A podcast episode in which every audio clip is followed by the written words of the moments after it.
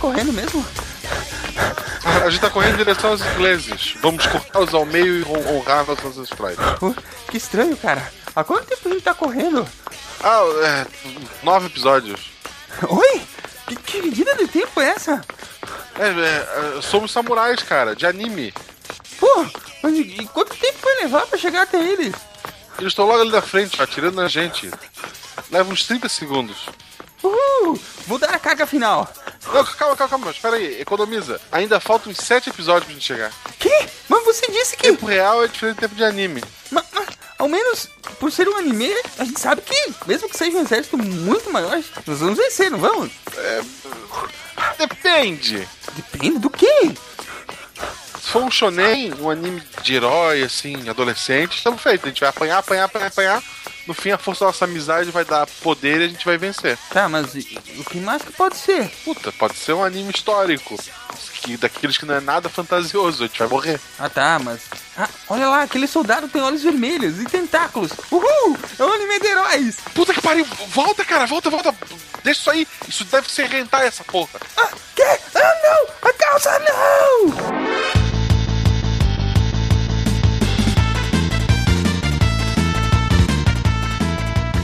Aqui é Silmar de Chapecó, Santa Catarina e aquele que ri ao invés de enfurecer-se é sempre o mais forte. Provérbio japonês. Muito bem, bonito.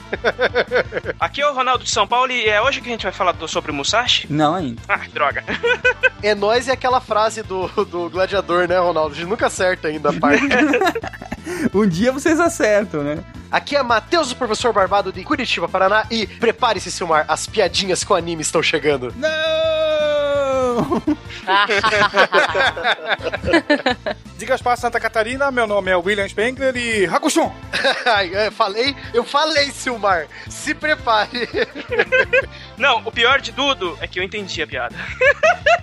Eu não sei qual dos dois é pior. Se é aquele que fez a piada ou aquele que entendeu a piada. Entendeu? Que entendeu? Saúde! Eita!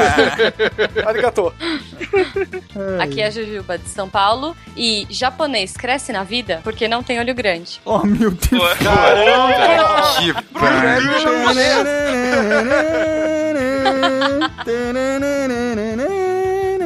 Mais uma vez, acabamos de invocar o Praçódia ao O Play. Prazódia foi invocado. Eu consigo imaginar a Jujuba hoje de manhã, ela teve essa ideia, anotou e falou: Eu vou hoje destruir na apresentação. Pior é que foi, tá anotado no meu e-mail. Eu abri aqui pra, pra pegar agora. Eu fiquei em dúvida se eu fazia isso ou se eu cantava uma musiquinha, mas não, né, não. Aqui é Fernando Malta de São Paulo e hoje começaremos a entender por que, por que tentáculos. Uma das grandes perguntas do universo, Fernando. Concordo com você. Cara, a gente nunca vai entender isso, eu acho. Não sei. Não sei se essa pergunta tem resposta aqui. Tem, é Japão. Ficou-se Japão. É a radiação de Hiroshima e Nagasaki, como a gente viu nos episódios passados, cara. Diga as passas, Catarina, aqui é Marcelo Guaxinim e Homi, Komu, Teatsaru, aqui. Já que a Juju não cantou, eu cantei. Ai, meu Deus. Vocês estão ouvindo o SciCast, o podcast sobre ciência mais divertido da internet brasileira. Science World Beach.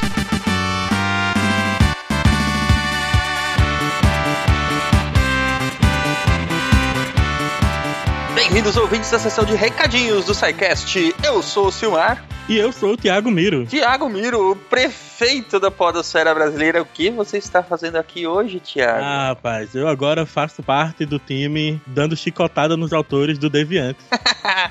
SciCast de Casa Nova. Aos que caíram aqui desavisados, já devem ter percebido, o SciCast está de Casa Nova. Lançamos um novo portal chamado deviante.com.br, onde vocês têm, além do SciCast, outros podcasts e também muito conteúdo sobre ciência, tecnologia, entretenimento e games, né, Thiago? Excelente, cara. Era um caminho natural do SciCast deixar de virar só o podcast e ter muito mais conteúdo no site. É isso aí.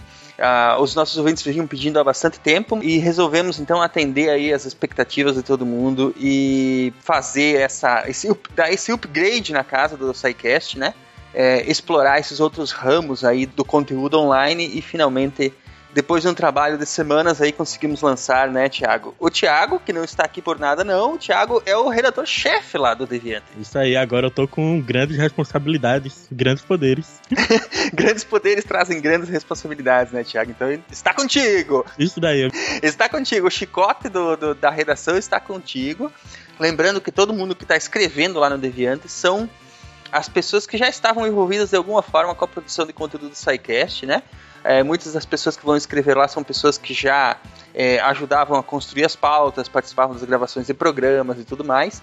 E agora a gente, a gente formou essa equipe, é, ampliou as capacidades de produção dessa equipe para passar a produzir conteúdo também em texto, né? E futuramente também em vídeo. Fiquem ligados. Tiago, conta para nossos ouvintes o que é que tem lá no nos podcasts do Deviante. Agora, né, que o SciCast passou a fazer parte de um portal, vai ter mais podcasts também, além do próprio SciCast sendo divulgado lá. E agora também teremos um podcast de games, o Meia Lua Cast, que tá lá, tava lá no portal do UOL, agora faz parte do Deviante. Exatamente. Eles produzem um, um podcast semanal sobre games, misturando mitologias e cultura pop e outras coisas. É um programa bem legal e a gente foi atrás é, procurar aí um, um conteúdo que fosse bem bacana, com muita qualidade, muita, com muita propriedade para poder fazer companhia ao SciCast né, no portal Deviante. E ainda teremos outras novidades em podcasts no futuro, fiquem ligados.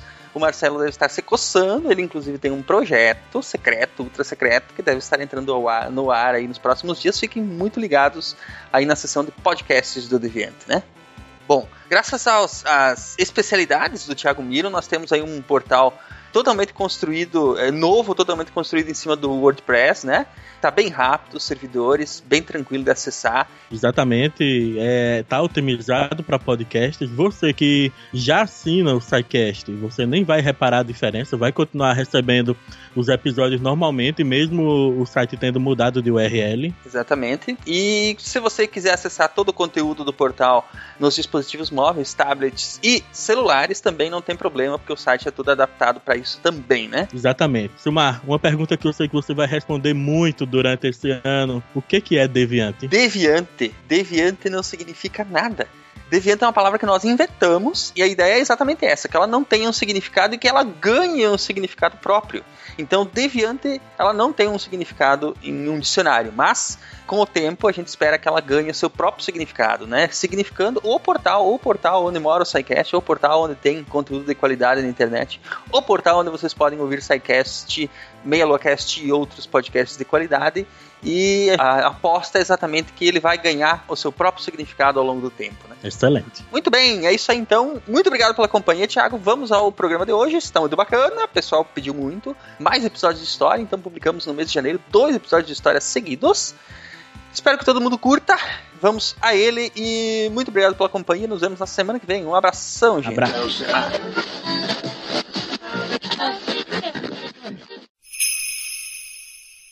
É grande a tentação de ficar nos estereótipos quando se trata de japoneses. São disciplinados e limpos para uns, silenciosos e desconfiados para outros. Os amantes das lutas marciais lembram dos shoguns e dos samurais. Os executivos se recordam do modo japonês de administrar. As mulheres seriam geishas submissas ou antes, mulheres modernas que desejam maridos com salário e estatura elevados, de preferência muito ocupados para lhes proporcionar mais liberdade. De algum tempo para cá, os japoneses passaram a nos dar uma impressão de grande familiaridade. Em algumas regiões brasileiras, a presença de seus descendentes é bastante expressiva, principalmente em algumas atividades. Todos temos eletroeletrônicos japoneses em casa, feitos na China. Muitos possuem automóveis japoneses nas garagens. Alguns possuem Nisseis e Sanseis em suas famílias. A comida japonesa perdeu há muito o status de exotismo. Há mais restaurantes japoneses em São Paulo do que churrascarias.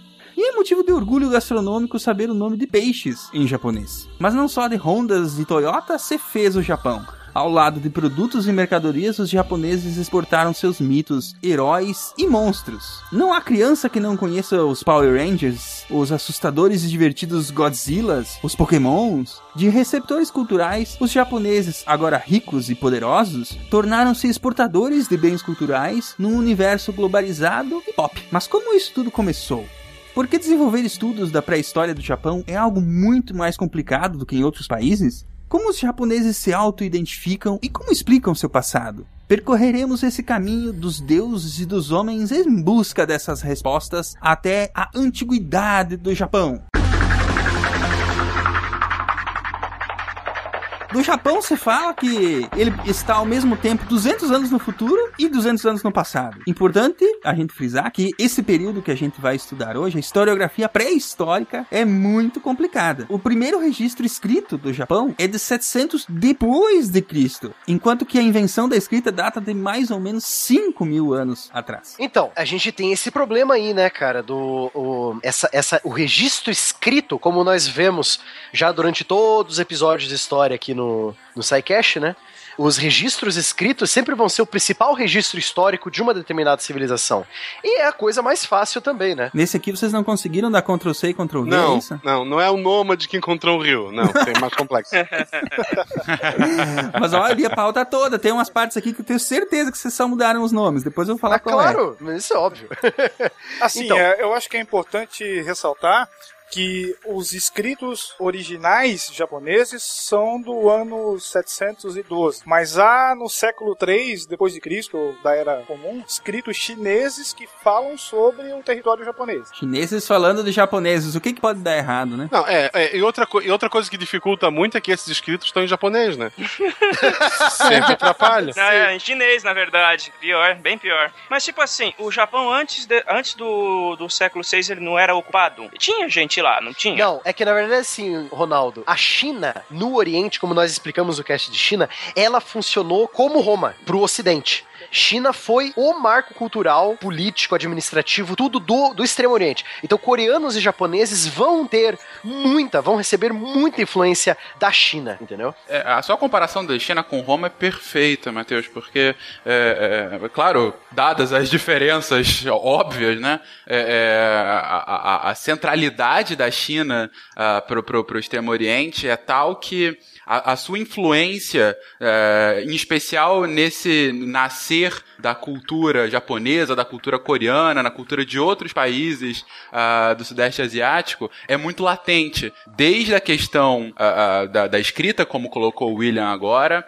até a questão de costumes, ah, de portes, ah, ah, de, de modos de vida, é, é- é religiosidade, assim. Na verdade, a China, como a gente vai ver em muitos momentos ao longo desse cast, a China está o tempo todo como centro de gravidade e o Japão orbitando ao- ao redor. Na verdade, é até interessante que o início da história japonesa, essa história que inicia mais formalmente a partir de 700 depois de Cristo, que é mais ou menos quando o cast eh, eh, deve estar se encerrando hoje, é, o início da história japonesa é quase que o início da carta de alforria do Japão com relação à China, quando ele se coloca pela primeira vez como, olha, eu tenho a minha própria escrita, eu tenho um próprio nome, eu não sou aquilo que vocês me chamam, eu consigo me chamar ah, e, e- e assim sou aceito aqui nessa ilha. Então, Fernando, e mais, e eu não tenho que pagar impostos pra vocês, né?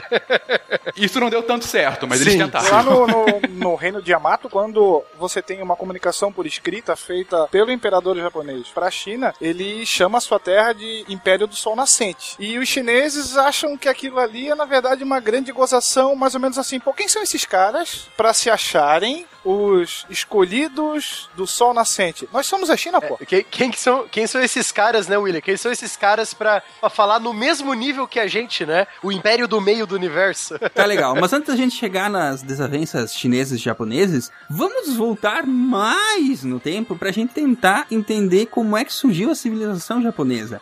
Se não tem registro escrito, temos ao menos registros, é, registros fósseis, registros, é, outras evidências que podem ser usadas pra pra gente inferir o que que é que aconteceu no, o que que aconteceu no passado naquela região. Por que, que é tão difícil pesquisar para a história japonesa? Primeiro, né? A gente tem problemas com o trabalho de campo, a gente tem interpretações científicas, na qual os pesquisadores eles batem de frente com questões políticas e ideológicas que estão enraizadas na própria sociedade japonesa, da forma como eles se auto-identificam e da forma como eles procuravam explicar o seu próprio passado. Nesse ponto, a gente vai ver depois que mitologia e história elas se misturam, né? Daí vai decorrer depois o caráter divino do imperador, de você não poder questionar a, a palavra das autoridades. E quando essa pesquisa começa a ser realizada principalmente no pós Segunda Guerra Mundial, as pessoas não vão aceitar. Os livros didáticos japoneses traziam o imperador como um descendente direto divino. E com as pesquisas que aos poucos vai se encontrando, e principalmente depois da Segunda Guerra, quando ele vem, é, assina o termo de rendição e diz: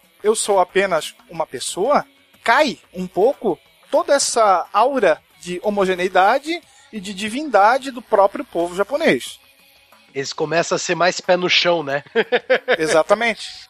Esse comportamento, essa, é, essa, essa autoimagem enraizada que você fala, ela chega a realmente interferir na, na busca pelo passado? Sim. A gente está falando de regiões que até pouco tempo, se a gente levar em consideração a história, eram bem isoladas. Até hoje, né, William? Até hoje tem vilas muito inacessíveis. Você tem a palavra oficial que chega e as pessoas acreditam naquilo. Aí de repente chega alguém lá totalmente estranho que vem dizer: ó, não é bem assim. Isso é uma interpretação errada. Essas pessoas vão encarar esse cara é, diferenciado como, na verdade, uma voz dissonante. Logo, ele não faz parte da minha cultura, ele tá jogando para cima em tudo aquilo que o meu avô, meu bisavô, meu tataravô acreditavam. Ele não faz parte da minha comunidade, né? Como uma comunidade muito isolada, é, essa pessoa que vem, por exemplo, ah, esse pesquisador que vem de Tóquio, ele vem falar uma Ou coisa. ainda, né? esse pesquisador que vem de fora do meu país, né? Também, sim, tem esse problema também. Ah, esse pesquisador que vem de Tóquio tá falando tal coisa dessa região aqui, mas não é assim que a gente acredita e tal. Então você tem essa- esse problema porque ainda existem muitas áreas muito inacessíveis no Japão. É, mas só um ponto pra gente colocar aqui, enfim, é, tem uma, uma, hoje, um registro historiográfico de um isolacionismo histórico japonês ah, que é latente, é muito claro, que só vai ser rompido lá no século XIX, mas é, nesse momento em que a gente está falando, nessa pré-história, é, ainda que houvesse de fato isolacionismo ah, ah, ah, geográfico, natural, a gente está falando de arquipélagos, ou seja, tem um, é claro que há uma separação do, do restante dos outros povos, é, esse sentimento de aversão ao estrangeiro, que é algo que fica muito, muito latente durante séculos 17, 18, 19 no Japão, ele ainda vai ser construído. É, ainda não é aquela uma característica inerente ao Japão. Até porque isso é sempre importante, a gente sempre fala isso em todos os casos históricos. Nesse momento, tá longe de se ter um Japão. Nem o nome existe ainda. Ou Nihon em japonês, né? O, não existe ainda o Japão como nós conhecemos. São um bando de ilhas no litoral ali do mar, que nós hoje nós chamamos de Mar do Japão, né?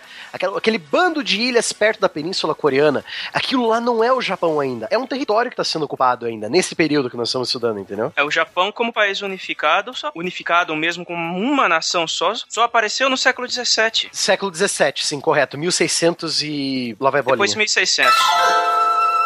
Mas enfim, é, eu aposto que os japoneses, como toda cultura humana, têm uma origem ancestral ligada à mitologia. Sim, com certeza. É interessante observar que ao longo da história, civilizações tão distantes têm pontos extremamente é, próximos nas suas mitologias. Muito parecidos. Tanto que a gente brinca o tempo todo com o Ctrl-C, Ctrl-V, né? Mas não é só porque as civilizações, a maior parte surgiu ao, ao longo de... perto de rios, né? E vales, mas a, a criação da mitologia ligada de deuses e tal, ela é toda muito parecida, sabe? Parece que foi um cara lá e deu realmente Ctrl-C num lugar, Ctrl-V no outro, sabe? Só mudou os nomes. É que na verdade, se a gente parar pra pensar, Silmar, ah, mas é tudo igual, não sei das quantas. É porque se a gente seguir uma certa lógica, pra cabeça do ser humano que criou essa história naquela época, ah, isso é uma coisa lógica. Então você vê que a cabeça do ser humano meio que funciona igual. Porque algumas partes dessa, dessas histórias que eles criam são iguais, entendeu? A gente vê essa, essa, se- é,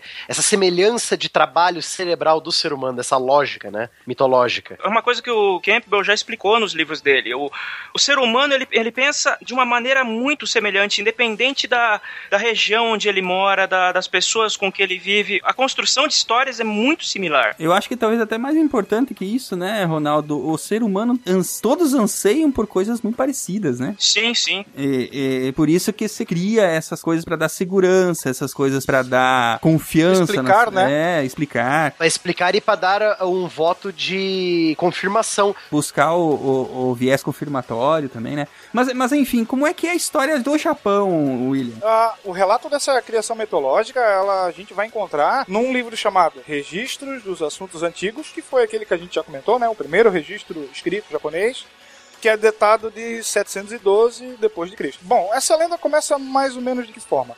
Havia um céu muito azul, salpicado de nuvens brancas, onde viviam quem? Os deuses. Oh, Esses caras se pareciam muito com os homens, embora fossem maiores, mais poderosos, mais fortes, mais rápidos e mais bonitos, né? mais bonito até que o Guaxa. Mais bonito que eu.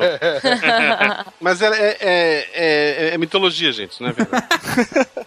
E eles poderiam voar sem ter aquela necessidade de colocar os pés no chão. Acho que isso dá pra lembrar um pouquinho daquele filme, apesar de trazer um pouquinho à tona um pouquinho da história chinesa, o Tigre e o Dragão, onde você tem pessoas que simplesmente pairam no ar, né? E não é o Dadá, Mar... não é o Dadá Maravilha, né? Tem, tem aquele documentário também, tem um documentário Dragon Ball. Que eles vão...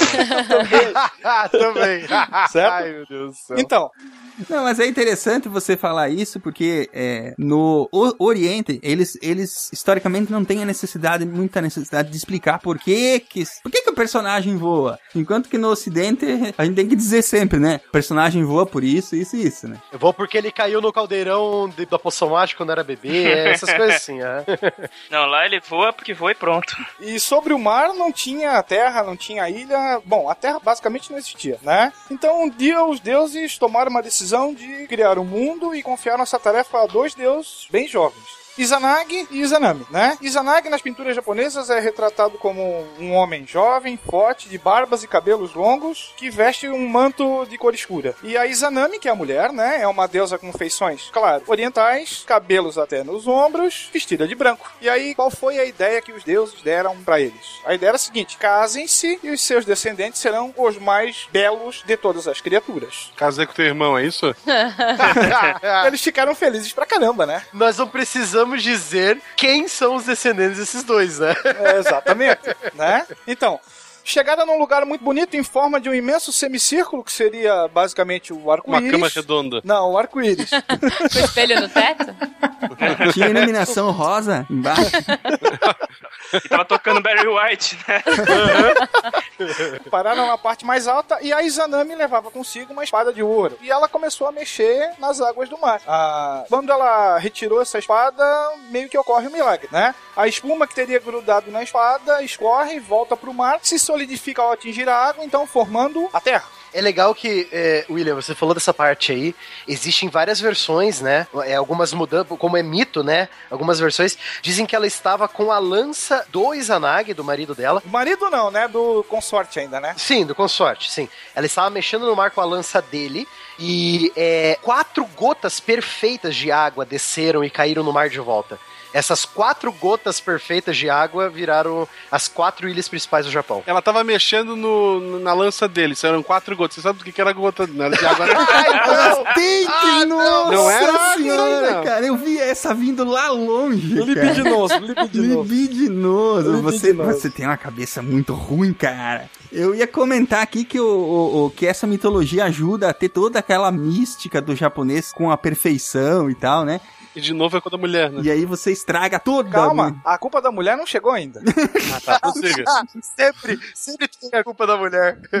É, é, aproveitando, esse mito ele não serve apenas para explicar a, a criação do território japonês, mas ele vai servir, por exemplo, a explicar, explicar a hierarquia entre os sexos, né? A dependência humana dos frutos da terra, a separação entre os dois mundos, o mundo dos vivos e o mundo dos mortos, o motivo de haver tantas mortes, o motivo de haver tantos nascimentos, o relevo, os astros, os desastres naturais. É basicamente uma, uma grande junção de explicações. Então ela foi lá, mexeu com a lança, caíram as gotas que o, que o Marcelo comentou. Essas gotas se transformaram em terra e os dois resolveram ficar ali. E aí a esposa, futura esposa, fala, né? A Izanami fala pro Izanagi: Vamos nos casar? Então eles se tornam marido e de mulher, esperando que aquela, aquele ditado que os outros deuses comentaram se tornasse realidade, né? Então, esperando belos filhos e tudo mais. Porém, o tiro saiu pela culatra. O primeiro filho nasce e nasce numa forma monstruosa, né? Alguns relatos mencionam que ele parece uma sanguessuga.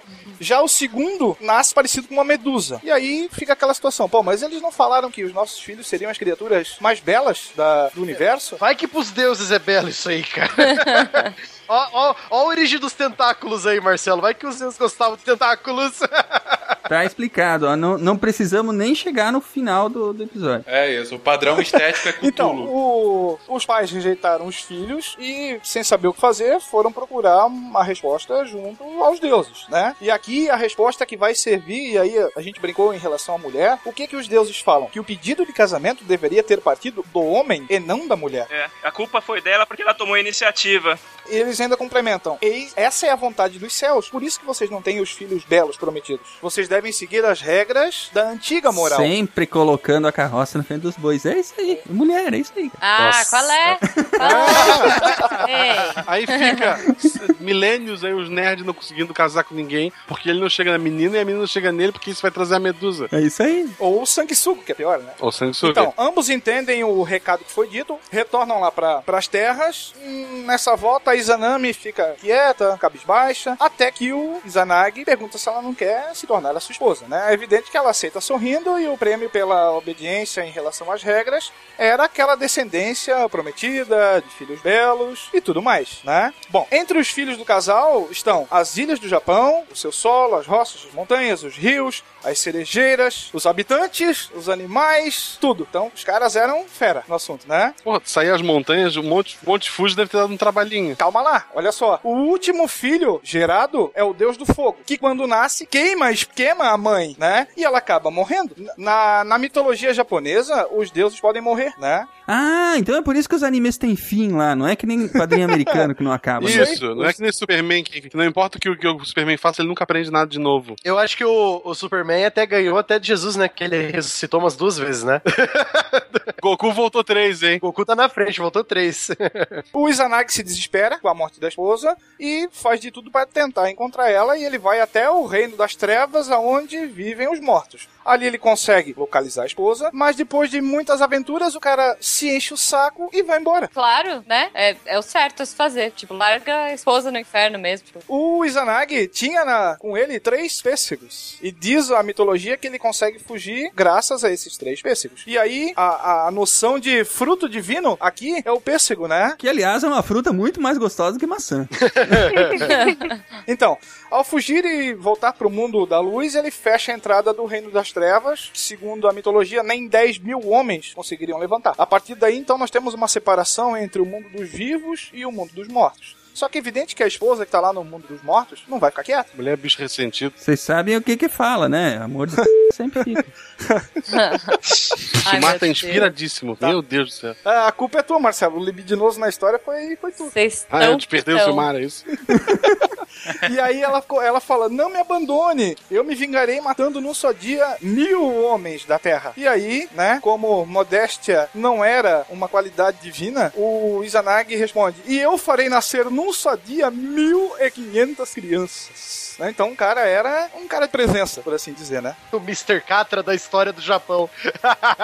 É o Mr. Catra japonês. Bom, ele tinha que se purificar de alguma forma em relação ao mundo dos mortos. Então ele se resolve banhar na ilha de Kyushu, certo? Das gotas que caem do, do seu nariz, vai nascer um deus chamado Susanoo, que é o deus da tempestade. Da gota que cai do seu olho direito nasce Tsuki no Kami, que é o deus da lua. E da que escorre do seu olho esquerdo vai nascer Amaterasu, que é a deusa do sol e talvez a deusa mais conhecida do, da mitologia japonesa. Se né? eu não me engano, eles diziam que o imperador era descendente direto de Amaterasu, né? Que é a loba branca, né? Tem um jogo muito bom. E aí Amaterasu recebe do pai o domínio dos céus, Tsukinokami o reino da noite, e o Susanoo vai receber o mar e com as suas mais de 800 mil ondas. E aí na mitologia a gente tem uma primeira e uma segunda geração de deuses, né? A primeira geração era Izanagi e Izanami, e agora a gente tem uma segunda geração que vai ser com Amaterasu. Isso depois a gente vai ver é, nos detalhes lá da da, da ocupação do território japonês bate mais ou menos com as características dos dois primeiros períodos da pré-história japonesa. Então eles vão utilizar a lenda para isso também, né? Então, a Materazo é uma jovem muito bonita, do seu corpo saem milhares de, de raios luminosos. O irmão dela, o Susanoo, era o deus da tempestade. Então os dois, no primeiro momento, não vão ter uma relação muito cordial. Então quando ela sabe que o irmão tá vindo visitá-la, ela pensa que ele vai tentar alguma coisa para tomar as suas posses e tudo mais. Então ela fica preparada pra guerra, né? Se prepara com um arco, mil flechas esperando o irmão. Quando ele chega, o cara não entende nada. Ele diz: Bom, eu vim aqui te fazer uma visita na boa e assim que me, que tu me recebe? Que história é essa? Nós temos que promover a paz, né? Então ali no, no tete a tete é feito um pacto de paz. Susanoo, que era o irmão ali, deus das tempestades, se torna reino, se torna hóspede, melhor, no reino da sua irmã Amaterasu. Beleza? Tudo tranquilo. Só que nós temos que lembrar que o cara é o deus das tempestades. Nós temos registros aí de desastres naturais no Japão desde muito tempo, né? Então, claro que o deus da tempestade não vai ficar de bobeira na casa no reino da irmã. O que, que ele vai promover? Um fuzuê total. Então, vai destruir as lavouras de arroz, vai roubar os pertences dela, vai tocar o horror. Até que ela se enche o saco, expulsa o cara do seu reino e ela também, já de saco cheio, resolve ir embora. Ela parte para uma caverna e fica lá encerrada. E isso o que que ah, provoca? O desaparecimento do sol para o resto do mundo, né? Então, não existe mais dia e noite, a gente passa a ter uma noite eterna e os deuses começam a discutir o que, qual é, como é que é? Qual é, qual foi, por que que tu tá nessa? Mais ou menos por aí, né? Sabe que é uma coisa. Outra coisa interessante também, é, William, eu li em outro livro. Lógico, é um livro muito simples. É, é aquele Guia Ilustrado Zar da mitologia, sabe? É um livro super simples, é, é muito rapidão que ele explica. Mas ele diz que a Materazo foi capturada numa, numa caverna. O irmão dela enganou ela pra, pra ela ficar presa na caverna, alguma coisa do tipo, sabe? Eh, Talvez seja uma versão mais romântica da coisa, né? Então, aqui, pelo menos. exatamente. Pra você ver como o mito é mito, né? É tipo. É, é passível de interpretação, né? É, passivo de interpretação, exatamente. Como os mitos atuais que estão por aí, né? exatamente, exatamente. E aí os deuses começam a se reunir para tentar uma resposta para aquilo. Então, reúne-se um, dois, três, cem, duzentos, quatro bilhões, oito milhões de deuses para tentar fazer com que ela, é, sei lá, demova da sua decisão e saia da caverna, né? Então, um desses caras chamado Takami Busubi, o deus que acumula a- as funções do pensamento, É, que seria tacar o quê? Taca o quê? Saúde. Tacar o quê? Saúde? Takami Muzubi é o nome dele, né? Ele sugere. Talvez essa a- ela apareça se ela ouvir os galos cantando de manhã. Cara, por um deus de pensamentos foi uma ideia de jerico total, né? Essa parte aí foi. Ela foi. É um adendo que colocaram depois na história, né? Depois que descobriram a cannabis por lá, é isso? É, provavelmente, Isso, é. porque esse pensamento deve ser um pensamento com, com um tempo de retardo gigantesco. né? É evidente que o galo cantou e a deusa, provavelmente dentro da caverna, não ouviu nada, né? E aí eles montam um outro plano um pouquinho mais elaborado, contando, e aqui novamente, né? A questão da, da mulher, do, do papel da mulher nessa sociedade, contando com a curiosidade, a vaidade e a inveja feminina. Só ouvi verdades. Oi, oi. Eu tô aqui pra representar, tá? Ó, tô de olho em vocês, todos. Vamos Vocês tentar, todos. Vamos tentar tirar a Jujuba da caverna, né? Gente, é muito fácil. É só mostrar uma balinha fine pra mim que eu saio. Vem, vem cá, dá uma balinha. Vem cá, Juju. É, vem cá. Não, uma balinha? Ah, faz um caminho, um rastrozinho de jujubas. Ah, qual é a ideia que os caras têm? Colocam um espelho decorado com joias e tudo mais na entrada da caverna. Depois colocam uma espécie de tablado. E uma das deusas começa a dançar uma deusa. Uma, uma dança engraçada. E aí todo mundo começa a rir, né? A mão no joelho, dá uma baixadinha. Isso aí, isso aí. Eu pensei na mesma coisa. Ai, que inferno. Meu, vocês estão demais hoje, cara. Vocês estão demais hoje. Bom, diz a mitologia que o som das risadas ecoaram numa modéstia incrível por toda a Via Láctea, né? Evidente que a Materazo, que estava lá dentro da caverna, escuta ah, o Aue, as gargalhadas, e ela fica meio magoada porque ela achava que sem a luz do sol todo mundo ia ficar triste, ia ficar quieto. Mas aí ela fica com a pulga atrás da orelha. Cara, mas ela gerou a Night. Tipo, É, não ia ficar triste. A Night é, a, Na- a Night é uma child, entendeu? Né? é. Inventou a Night Eterna. Nossa. O pessoal Mas- tava felizão que ia ter rei pra sempre. é o amigo. pra sempre. Sabe pra que lá sempre. na, na minha época de quartel tinha um ditado que se dizia, né? A noite é uma criança, só que aí tinha os complementos meio esdrúxulos. Tinha um cara que falava assim: a noite é uma criança, cagada e com dor de dente, incomoda pra caramba, o cara fala. Bom, ela abre uma frestinha na, pra ver o que tava se passando, né? E aí ela fala: pô, eu pensei que vocês iam ficar tristes aí com a minha ausência e tudo mais, por que, que vocês estão felizes? O que, que vocês estão rindo? E aí eles falam: ah, é porque a gente encontrou uma deusa mais bela do que você, né? E ela fala: uma deusa mais bela? Quem é essa mulher? E aí ela fica meia possessa, abre, tira a pedra da caverna e dá de cara com quem? Dá de cara com o espelho. Na verdade, ela é a imagem dela refletida e tudo mais. E aí, um dos deuses toma ela pela mão, retira da caverna e todos voltam a ser amiguinhos novamente. Ah, mas não podia terminar por aí mesmo, né? Sabia, sabia. Ainda tem os presentes, cara. Né? Então, além de ela sair da caverna, ela recebe umas dádivas. O cara que deu origem a isso tudo, o irmão tempestuoso dela, o Susanoa, vai entregar para ela uma joia, né? Durante esse tempo, esse cara teve um périplo aí na Terra digno do, do, do Jazão lá, da história da mitologia grega. Então ele se casa, ele mata um dragão gigantesco, tem um monte de filhos, e para se reconciliar com a irmã, ele dá de presente para ela uma espada que ele encontrou dentro da barriga do dragão. Tem uma outra versão que, ele fa que falam que ele encontrou a espada dentro da cauda do dragão, né? Isso é muito Dungeons and Dragons, cara. ele, ele matou o dragão level 50 e deu o loot, deu a espada mitológica lá. Dark Souls, Dark Souls. O cara era um deus, né? Deus da tempestade, pô. Dark Souls 2, Né? tu corta a cauda do dragão e ganha a espada, bem no início do jogo. Na verdade é King of Fighters que o dragão era o Orochi.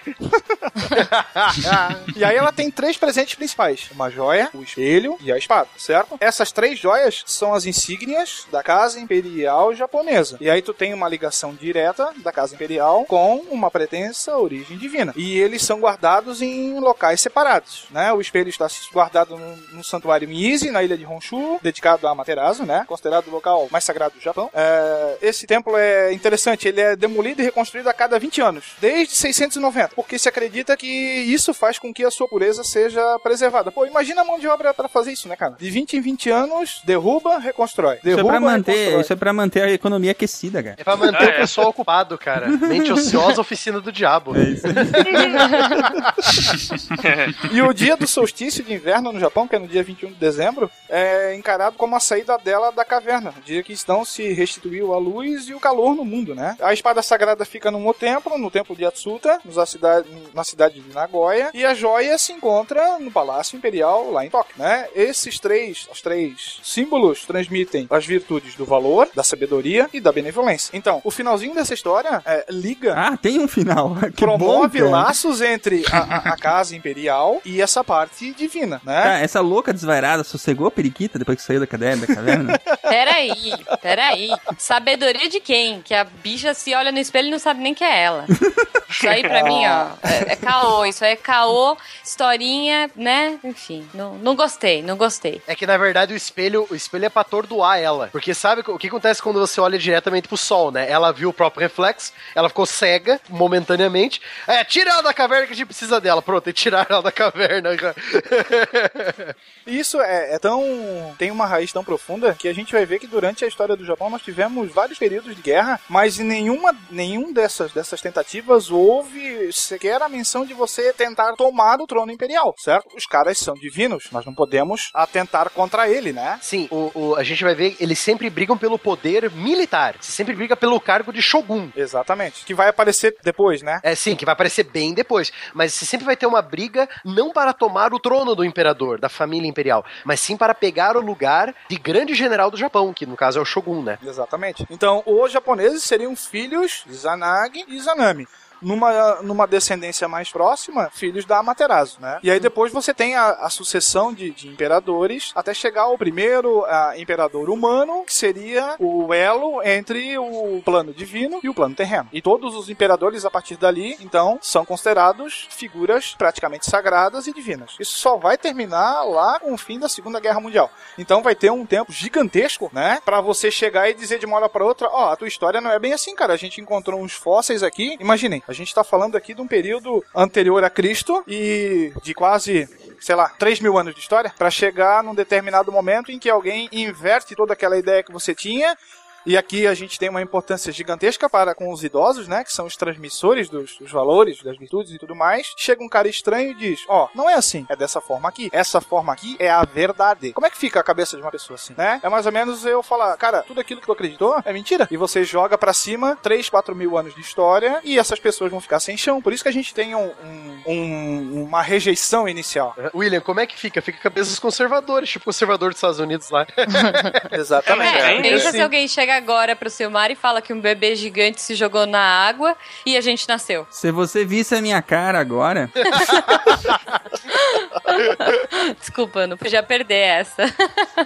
Agora, o, o, o ponto é, muito interessante da evolução, assim, como qualquer mito, o mito sempre quer justificar ah, ah, algum tipo de dominação, algum tipo de padrão existente na sociedade, né? Enfim, ele quer, na verdade, normalizar aquilo para que a população vá. É assim porque sempre foi assim, literalmente, né? Desde o início do mundo. Por que a gente segue o comando da família tal? Ah, porque eles são descendentes da deusa tal. Ah, então tá bom.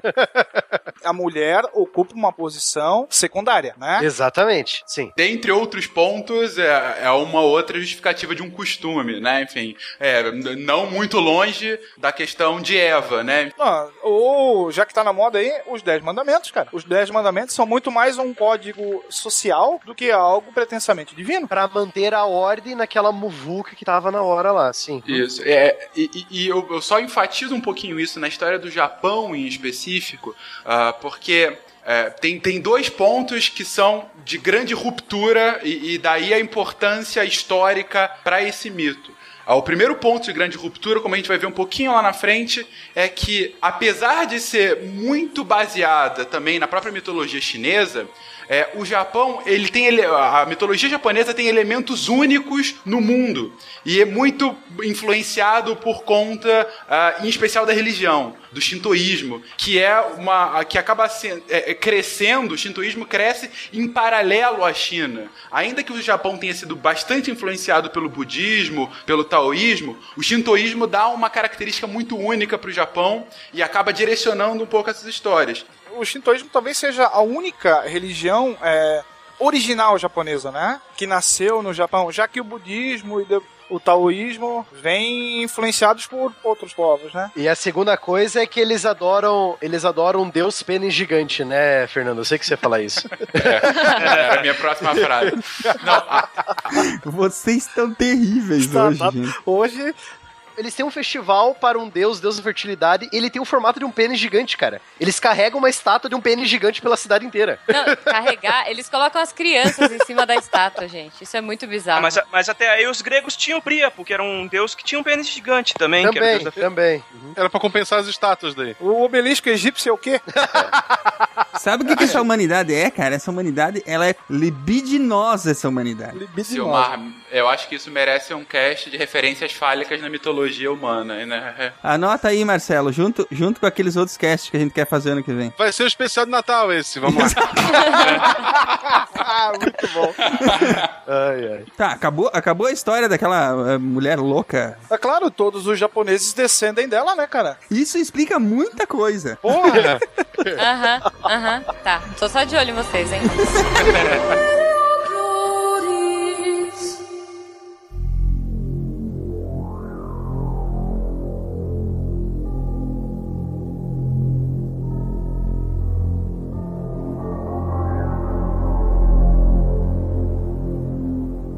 Uma ideia que normalmente é quase que senso comum, jogando um pouquinho pra geografia, é que o, Ja- o que, que tu normalmente tu ouve falar? Que o Japão é uma ilha. Na verdade, o Japão é um arquipélago, né? Acho que no total, atualmente, território japonês engloba acho que 3 mil ilhas, né, Marcelo? Se não Não, passa de 6 mil. Passa de 6 mil. 6 mil, passa de 6 mil, né? Não, é, é um arquipélago formado por muitas ilhas. Vai lá, é muitas ilhas. É um número aproximado de muitas ilhas. É, não, vamos lá, deixa eu abrir aqui. 6.852 ilhas. Isso. É tipo aquela introdução do Guia do Mochila das Galáxias. O universo é grande. Bem grande. Isso. O Japão é pequeno, bem pequeno. Libidinoso. Tem quatro ilhas principais, né, que são as maiores. Ao norte tu tem Hokkaido, no centro tu tem Honshu, e ao sul, Shikoku, que é o meu favorito, vou até repetir, Shikoku, e Kyushu. O, obviamente, mais ao norte é frio, né? Qual, qual que é a extensão um territorial mais ou menos do norte a sul? O Japão, contando com todas as ilhas, ele, ele é um pouquinho menor que o nosso estado do Mato Grosso. Caramba, cara, é pouco, penso. Juntar todas as terras, é, realmente. De novo, a gente tá falando de terra, tá, gente? Não é nenhum. Meu Deus, para, É para. bom, ficar- é bom avisar sempre, né? Fica no hemisfério norte, então quando é verão aqui, lá é inverno, isso é o básico, né, gente? Então o Natal deles é mais, faz mais sentido que o nosso, em especial no norte do, do Japão. Faz mais sentido um velhinho de barba comprida, vestido de vermelho, distribuindo Coca-Cola pra todo mundo, né? Faz sentido sim. É, só que ele voa sem rena daí. Agora, assim, eu não conheço, obviamente, nunca estive no Japão, mas é, pelo eu, eu já li livros, já, já li muita coisa, a cultura japonesa me encanta, agora falando um pouco mais sério. Agora, a parte geográfica do Japão é linda, linda. É formação vulcânica, né, cara? E, e, assim, muitos lugares, muitos lugares diferentes, tipo praias com areia bem escura, em que neva, sabe? Cara, coisas muito lindas. Eles só vivem no, no na, na linha mais ativa, na linha tectônica mais ativa do mundo, né? Que é o círculo, o círculo de fogo do Pacífico, né? Eu aposto que isso aí, inclusive, tem alguma coisa a ver com aquela louca daquela deusa. Oh! Coitada! Ela, ela furou a terra, abriu um vulcão ali. É 23 vezes menor que o Brasil. 23 vezes menor que o Brasil. Menor que o Brasil, exatamente. E ao mesmo tempo, dois terços do tamanho da população. Exatamente. A lava vulcânica ela acaba sendo. O, o solo de, de origem vulcânica, né? Ele é um solo muito bom. Tu tem. É, tipo, é aquele risco, né? É bom, mas ó, o vulcão ali. E, então eles geram vegetações muito bonitas. Ele, a, a parte vegetal lá que está preservado, né? Hoje em dia o Japão ele, ele preserva tudo que sobrou. Sim, porque tem muito pouco, né? É, é, é- é porque eles. O problema é que eles, estão, eles têm uma população gigantesca e tá cada vez mais difícil eles arrumarem espaço. A né? pressão, a pressão sobre, É. a, sobre as partes de natureza que, que sobraram é muito grande, né? O próprio Monte Fuji, que talvez seja um, um dos símbolos do Japão ali mais conhecidos, é um vulcão extinto, né? Ou adormecido, algo assim. Um lugar lindíssimo também, que- mas que também tem uma cidade no pé dele, né? Exato. Tem. Então, Silmar, aí deixa eu te contar. Tem muitos vulcões extintos no Japão. Existem vilas inteiras que, por causa do solo super fértil, o solo vulcânico super fértil que o Marcelo falou, essas vilas inteiras existem dentro de bocas de vulcões extintos. Exatamente. Excelente lugar pra constituir uma ilha. Pode dar ruim um dia. Pode. Assim, não sei. Na cidade tem, tem, tem monstro gigante, vulcão é de menos, cara. É, pois é. O, o Japão não tem tão grandes rios, né? Porque não tem tempo de ele ser grande, ele tá, começou a correr, ele caiu no mar. Olha aí, Silmar. Olha a diferença aí, Silmar. Você queria diferente? Tá aí, Foi ó. por isso que não, foi, que não foi Ctrl-C e Ctrl-V. Mas Não os japoneses, óbvio, são conhecidos por é, suas criações, por sua tecnologia. Eles aproveitam muito bem esses rios com irrigação, com técnicas modernas para plantio, né? A gente brinca com isso, né, Silmar? Toda civilização começa na beira de um rio, sim, né? A gente já explicou isso e tal. Ah, mas no Japão é diferente, os rios são pequenos. Mas mesmo assim, cara, você precisa Sim, de uma sim, sim. fonte de Sim, água precisa de água. potável pra alimentar os bichos, pra irrigar a- as colheitas, entendeu? Aham. Então sempre vai ter um rio. Se não tem um rio, tem uma nascente, né? Um, Ou não tem um rio, ou tem um coisa- oásis, né? Ou é um Alguma rio, ou coisa tem que ter, mesmo numa Aham. ilhota que, sei lá, as menores devem caber duas pessoas. mas o- as, as menores devem ser muito pequenas, mas mesmo nessas ilhas, se for pra ter. Se for para ter pessoas, tem que ter alguma fonte de água potável, né?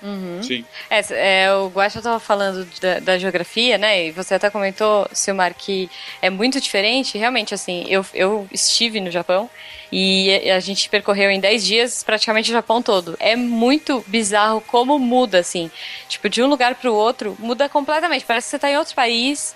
ah, as pessoas são muito diferentes, tipo Okinawa mesmo, e Hokkaido, sei lá, as pessoas são muito diferentes. Não precisa ir nem tão longe, Jujuba. Porque se você for pegar no mapa mesmo, a ilha de Okinawa e a ilha de Honshu, que é a primeira, a, a do meio, né? A principal, sim. onde está Kyoto e Tóquio, é, pega ali Honshu e Hokkaido, que é a do extremo norte. A, a Uhum. constituição étnica, que nós vamos ver daqui a pouco, é, como que começou a, a, a vinda do ser humano para as ilhas japonesas, a constituição étnica, do- tanto de Honshu quanto de Hokkaido, é muito diferente, cara. É muito diferente. Uhum. Então são, é, é, querendo- por causa desse isolacionismo, dentro do próprio Japão, o, a- o isolamento das ilhas, e dentro das ilhas, que as comunidades vão se desenvolver diferente. Aí a gente volta para aquele começo lá, que o William o Fernando e eu, a gente falou que por que, que é tão difícil você ter é, acessar as fontes lá para estudar a história do Japão antigo, entendeu? É Uhum. muito isolado. Já que estamos falando do ser japonês, o que é ser japonês,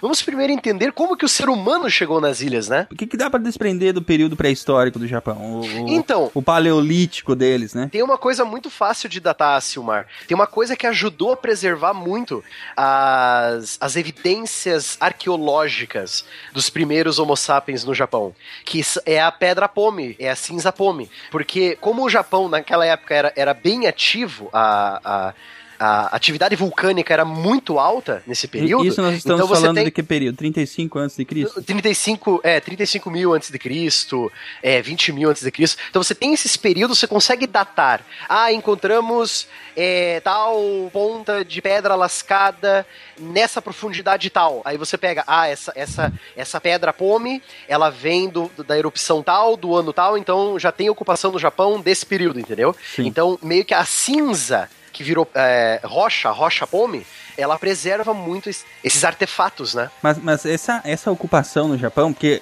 a gente tem que lembrar que nós estamos falando de ilhas, né? E Sim. ilhas pressupõem que são isoladas pelo mar. Naquela época não, não tínhamos, eh, eh, como humanos, não tínhamos essa tecnologia de navegação toda. Tem uma explicação aí, não tem? Não tem, porque esse também era um período glacial, né? Foi uma era do gelo aí. E- e que existiam a tal, as tais das pontes de gelo, né? Que ligavam essas ilhas aos continentes, né? Ou não necessariamente só pontas de gelo, né, Silmar? Podiam ser próprias pontes de terra. Que quando o gelo derreteu, no fim da última era do gelo, é, existem faixas, tipo, por exemplo, principalmente ali. É, vamos pegar o Estreito de Tsushima, que é o melhor exemplo que tem. O que, que é o Estreito de Tsushima? Você tem a pontinha é, sudeste da Coreia, você começa o mar, você tem uma ilha bem no meio, que é a ilha de Tsushima, que se eu não me engano é território japonês, né? Se eu não me engano. Depois dessa ilha tem mais um punhado de água, e aí começa a ilha de Kyosho. Aí começa o território do Japão. Então toda aquela área ali é um pouco mais rasa que o resto do mar. Então, possivelmente na época da, da era glacial, aquilo lá era tudo terra. Então o Japão, a ilha de Tsushima e a ilha de Kyosho, e consequentemente as outras ilhas do Japão, estavam todas interligadas, era tudo uma faixa de terra só. E ali, antes de chegar em- na ilha de Kyushu, tu tem a- a- as próprias ilhas que formam Okinawa, né? Também, tem as ilhas de Seria a Okinawa parte também. mais meridional ali do arquipélago japonês. É, é, o, tem registro de que o Japão era ligado à, à China, ao continente, através de uma ponte de, uma ponte de terra, por causa do, do nível do mar ser mais baixo na época. Então, isso tudo vem de análise se o mar do, do fundo do mar, né? Você faz a topografia submarina, aí você vê que não, aqui tem uma cadeia de montanhas submarina, sabe? Então essa, essa, essa parte mais alta possivelmente estava no, na superfície quando a Terra estava mais fria, quando o gelo das calotas estava mais. tinha mais água congelada, né? Nas calotas polares. Nós temos que entender o avanço do- da população humana para o Japão como nós vimos até hoje. Foram de ondas e mais ondas, gente fica. é, então imagina, desde a África se espalhando para o mundo inteiro, não é lógico, não é a mesma família, né? Não é a mesma pessoa fazendo essa viagem gigantesca, são várias gerações se expandindo. Então podemos entender assim: existem evidências, se não me engano, o povoamento da China, o pessoal que ficou na China, os primeiros habitantes da China começaram a se expandir, foram para Coreia, etc e tal. Então eles foram de pouco em pouco, entendeu? Foram fazendo uma trilha de migalhas até essa, essa população da China, que já estava estabelecida na China, os descendentes dela, ah, vamos sair, vamos explorar. Eles começaram a explorar e foram ocupando, ocupando terras boas, terras férteis e chegaram nas ilhas do Japão, né? Se eu não me engano, essas populações são chamadas de. são os paleoasiáticos. Se eu não me engano, sim, são os paleoasiáticos, sim. E essa primeira ideia já acaba por dar um, um soco na boca do estômago na história mitológica do que o Japão ou os japoneses seriam é, participantes de uma homogeneidade racial. Exatamente, né? é totalmente errado. tem uma, uma primeira pista de que, na verdade, nós tivemos inúmeras etnias né, que migraram para o atual, sei lá, território japonês há mais de 10 mil anos atrás. Entenda assim. Essas ondas de migrantes, essas ondas de, de, de- de seres humanos expandindo, colonizando, ocupando a Terra, elas aconteceram direto desde 40 mil até 14 mil antes de Cristo, antes da Era Comum, Aham. né? Então são ondas direto, assim, tipo, ocupa, tá, ah, morre ou acontece alguma coisa, ou dá a erupção lá e a vila morre, chega Terremoto. mais uma leva lá da China, da Coreia, entendeu? Então o pessoal vai expandindo, vai expandindo, entendeu? É normal, o ser humano é vírus, né? É normal. Gente ali na China é o que não E, falta e temos também, que lembrar né? também da vida nômade, né? Que a maioria dos migrantes era nômade. Seguia o fluxo dos animais, Sim, seguia o fluxo da, do clima. A natureza determinava, né? Muito, da, muito, muito do fluxo humano foi determinado pelas, pelos ciclos da natureza, né? É, é, lembrando que Uhum. é, existem ciclos curtos, ciclos anuais, e existem ciclos gigantes, como eram os casos das eras do gelo, né? As glaciações. Exatamente. Então, os, os ossos mais antigos de seres humanos encontrados no Japão datam de 18 mil antes de Cristo. São os ossos mais antigos, as ossadas mais antigas que tem. Porém, o período paleolítico japonês é, é único. Ele tem uma característica única, por incorporar as primeiras ferramentas de pedra polida no mundo, datando por volta de 40 mil antes de Cristo. Então você tem evidências de pedra polida de 40 mil antes de Cristo, mas não se acharam ossadas dessa data, entendeu? Só pra gente fazer uma comparação, a pedra polida, pelo menos no mundo ocidental, ela demorou muito mais tempo pra pra ser, ah, sei lá, construída do que no Japão, né? En- Então aqui, enquanto que no Japão nós já teríamos a pedra polida, no restante do mundo nós teremos a pedra lascada, né? Sim. Ela, a Olha pedra só. polida vai vir Mas é muito um, é um período bem grande de diferença, né? Porque muito, as muito primeiras evidências de pedra polida no mundo, no mundo é. Fora do Japão, vamos dizer Fora assim, do né? Japão. Ela vai acontecer em 10 Mais mil. ou menos 10 mil antes de Dá Cristo. uns 30 mil anos aí de diferença, Exatamente. né, cara? Ou Exatamente. das duas, uma, o que eu acho que é mais fácil de, de explicar, tá faltando achar evidência pra deixar essas datas mais próximas, É. né? Sim, Mas mas é. eh, também, também eh, faz sentido porque como eles, eles eram isolados geograficamente lá, eles dependiam muito de desenvolver tecnologia pra poder tirar os- o, que eles precisavam, né? Do, do, do- do que a Terra podia dar, né? Os nossos japoneses são melhores que os outros. Isso. O- eles inventaram o microchip também 10 mil anos antes do, do Isso resto do também, é. Eles já tinham o circuito. Integrado. O circuito integrado, sim. Eu acho que a culpa é da Materazo. A Materazo deu o chilique lá, jogou alguma coisa fora lá no céu, e Ah, o japonês é? pegou e falou: Ô, pedra polida. Aí, né? Então é bom, pô. Deus do céu. Agora faz, agora faz um homem pré-histórico com sotaque de japonês. Faz aí, duvido. Meu Deus, cara. Não, aí você tem que terminar com. Oh, Wakarimashita. então, aí continuando. Com essa pré-história meio. é, lembrando, né, Silmar, que não é também estranho nós vermos isso, é, isso essa coisa de tecnologia acontecendo no Oriente. Na- do período pré-histórico, lembrando que no período da idade do bronze e da idade do ferro, não é bem certo na China também, lembra? Porque ao Sim, mesmo sim, tempo sim. que eles usam bronze, eles já trabalham o ferro Sim. né? Então, lembre-se que nós estamos vendo a história do Oriente com visão do Ocidente, né? Nós temos que lembrar disso. É importante até dar uma parada e, e re- relembrar isso, né? A, a história não segue uma linha certinha, né? Não. Igual no Não. mundo todo. Ah, entramos na idade do bronze e aí agora toda a humanidade do mundo todo tá na idade do bronze. É, você sai da caverna num belo dia, É. respira o ar e diz: Agora estamos na era dos metais. Isso. É, não, existe. aí você fala assim, né, William? Ah, eu levantei aqui da minha cama de pedra, tô com uma vontade de fazer uma ferramenta de ferro, sabe? Exatamente. tô com vontade de começar a era do Me ferro. deu um insight, né?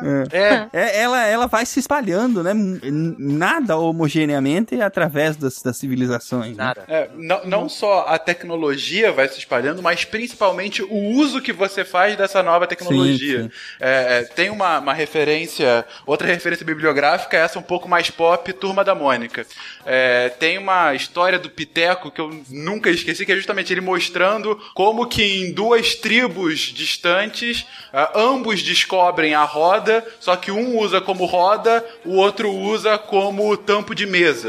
E, e- e é bem isso, assim, a, a tecnologia estava lá, é, as duas civilizações chegaram no mesmo ponto. É, na idade... O uso ah, é diferente. O uso é diferente. É, Na idade do bronze é, chinês, quando você já tinha a idade do ferro no restante do mundo, o ferro já era conhecido na China, só que você não tinha a mesma necessidade. O bronze dava conta é, naquela época, então não tinha o porquê ter aquele uso. a gente comentou isso na China. Sim, Ah, sim. e, o- e o Japão potencializa isso com o isolamento geográfico e acaba dando essa diferença tão grande. Sim. Muito e bem. depois vai acabar recebendo esses ensinamentos dos próprios chineses. Sim, Onde você todo. vai encontrar depois, já lá no, no Reino de Yamato, tumbas com escudos, com espadas, é, influência direta da, da própria cultura chinesa, né? Temos que lembrar de duas coisas. Um, estamos vendo a, a história antiga do Oriente, então temos que deixar um pouco a nossa visão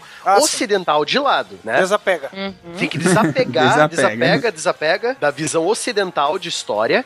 Como nós já vimos na- na- na- no cast de China. E temos que lembrar também que o, essa questão da tecnologia e do isolacionismo, né? E a história não é uma linha reta, o cara não acorda de repente lá da cabana, ah, tô com vontade de começar a fazer material de fibra de carbono, né? Pronto. No, no Não é do nada. É aquela velha expressão que o fim da Idade da Pedra é, não se deu porque acabaram as pedras do mundo, né?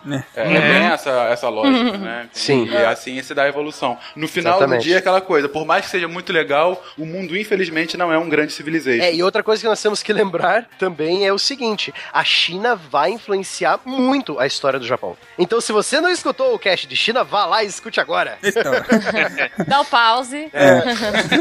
Um ponto de ligação ainda com a, com a vinda desses povos, a gente tem basicamente duas grandes rotas de migração, né? Uma rota que vem pelo norte e uma rota que vem pelo sul, passando pela Coreia e tudo mais. Nas pesquisas ah, arqueológicas, foram descobertos fósseis de elefantes e rinocerontes em diversos locais ao norte e ao sul do Japão. Animais que não existem lá hoje, mas que existiam há mais ou menos 35 mil anos na Ásia, né? Então isso faz crer que provavelmente o norte do território, ou pelo menos parte deles, eram incrustados ali na, na Ásia e que com o passar do tempo eles aí sim vieram a se tornar ilhas. Mas a questão do rinoceronte e do elefante até que não é tão estranha, porque você tem o rinoceronte indiano, né? Tem. Que já tá, tá extinto. se eu não Assim me engano, como já tem o javanês, né? É, então, você tem o elefante indiano. Então, o elefante ele não é uma, uma criatura tão estranha para o Oriente, né, no caso.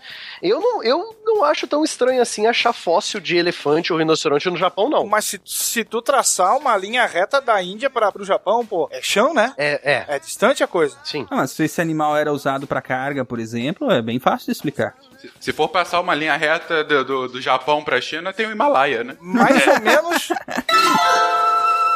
Pra gente começar, então, a fazer como nós, ocidentais, adoramos fazer divisões. Na verdade, essa pré-história japonesa, que ela começa no fim da última era, era glacial. Exatamente. ela vai 14 começar- mil antes de Cristo. Mais ou menos quando termina a última era glacial, começa a pré-história japonesa oficialmente dividida nesses três períodos. Oficialmente que nós temos um- certos artefatos bem interessantes que foram achados no Japão. Então, você tem três períodos, três momentos. Você tem o momento Jomon, que vai do ano 14 mil até o ano 300 antes Era Comum, ou seja, é muito tempo, 10 mil anos, né, de, de- de- desse período, mais de 10 mil anos, que corresponde, seria o Mesolítico, né, que teria ali no meio do Paleolítico e do Neolítico.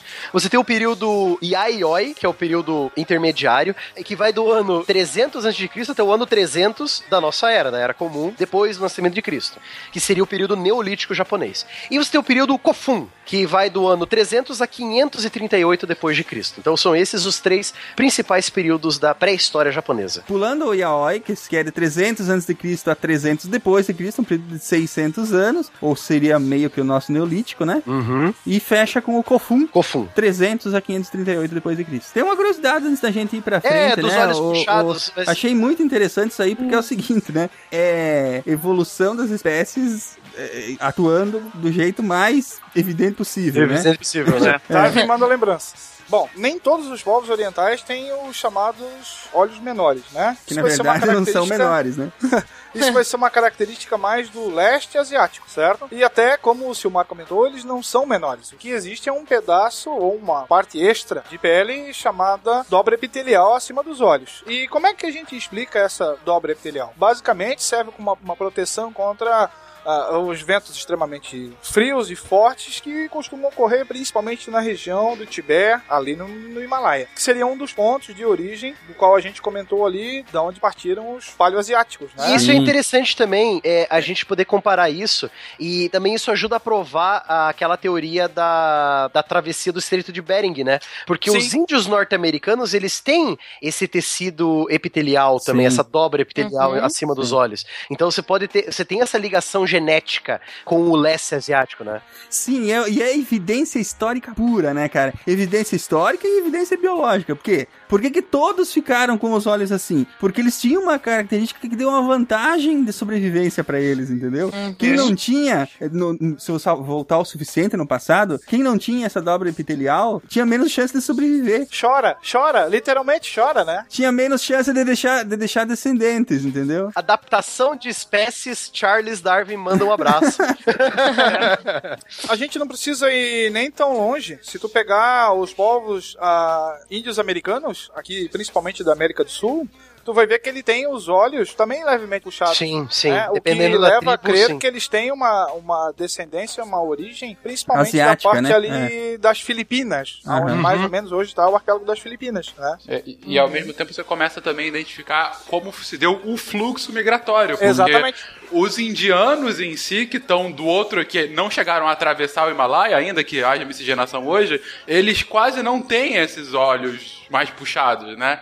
Os indianos que nós já falamos no cast é, sobre Índia, aqui do SciCast, né, do episódio sobre Índia, eles não têm essa característica que o leste asiático tem. Então é uma coisa bem interessante. O que que tinha no meio aí que não deixava, não deixou eles se misturarem? O, é só o Himalaia. Só o Himalaia. Exatamente, cara. Eu acho muito legal isso aí. Ah, o- Hoje, hoje, claro, é, a gente tem outras tecnologias, né? A gente pode. Eles fizeram, inclusive, mapearam esse fluxo migratório todo usando marcadores genéticos, né? Mapeando o genoma. Agora, sem, sem esse recurso de mapear genoma, dá pra concluir muita coisa só olhando para as ca- características do- das pessoas, né, cara? Eu acho isso muito legal. E trazendo, aproveitando, trazendo um pouquinho para a história do Brasil, a pretensão do- dos fósseis brasileiros é que eles seguissem esse padrão, né? Traços ali com origens asiáticas e tudo mais, até quando da descoberta aí do fóssil mais antigo das Américas, que foi aqui no Brasil, de uma mulher que foi apelidada de Luzia, quando da, nos anos 90 da reconstituição da face dela, lá pela Universidade de Oxford, né? Ela tinha traços africanos e não asiáticos, como todo mundo esperava. Aí veio a teoria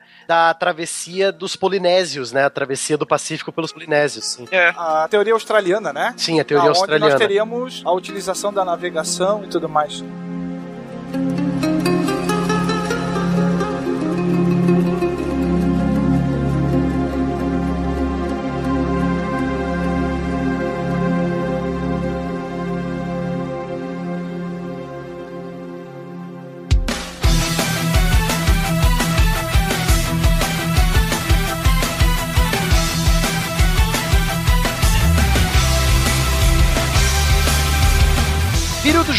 De 14.000 a.C. a 300 a.C. Então é muita coisa. O que que é o principal desse período, Silmar? Que ele, ele separa, é, que, que ele começa no fim da, da última era glacial, que é o, o que- onde é o, o ponto de início de uma civilização japonesa, uma civilização nas ilhas do Japão, né?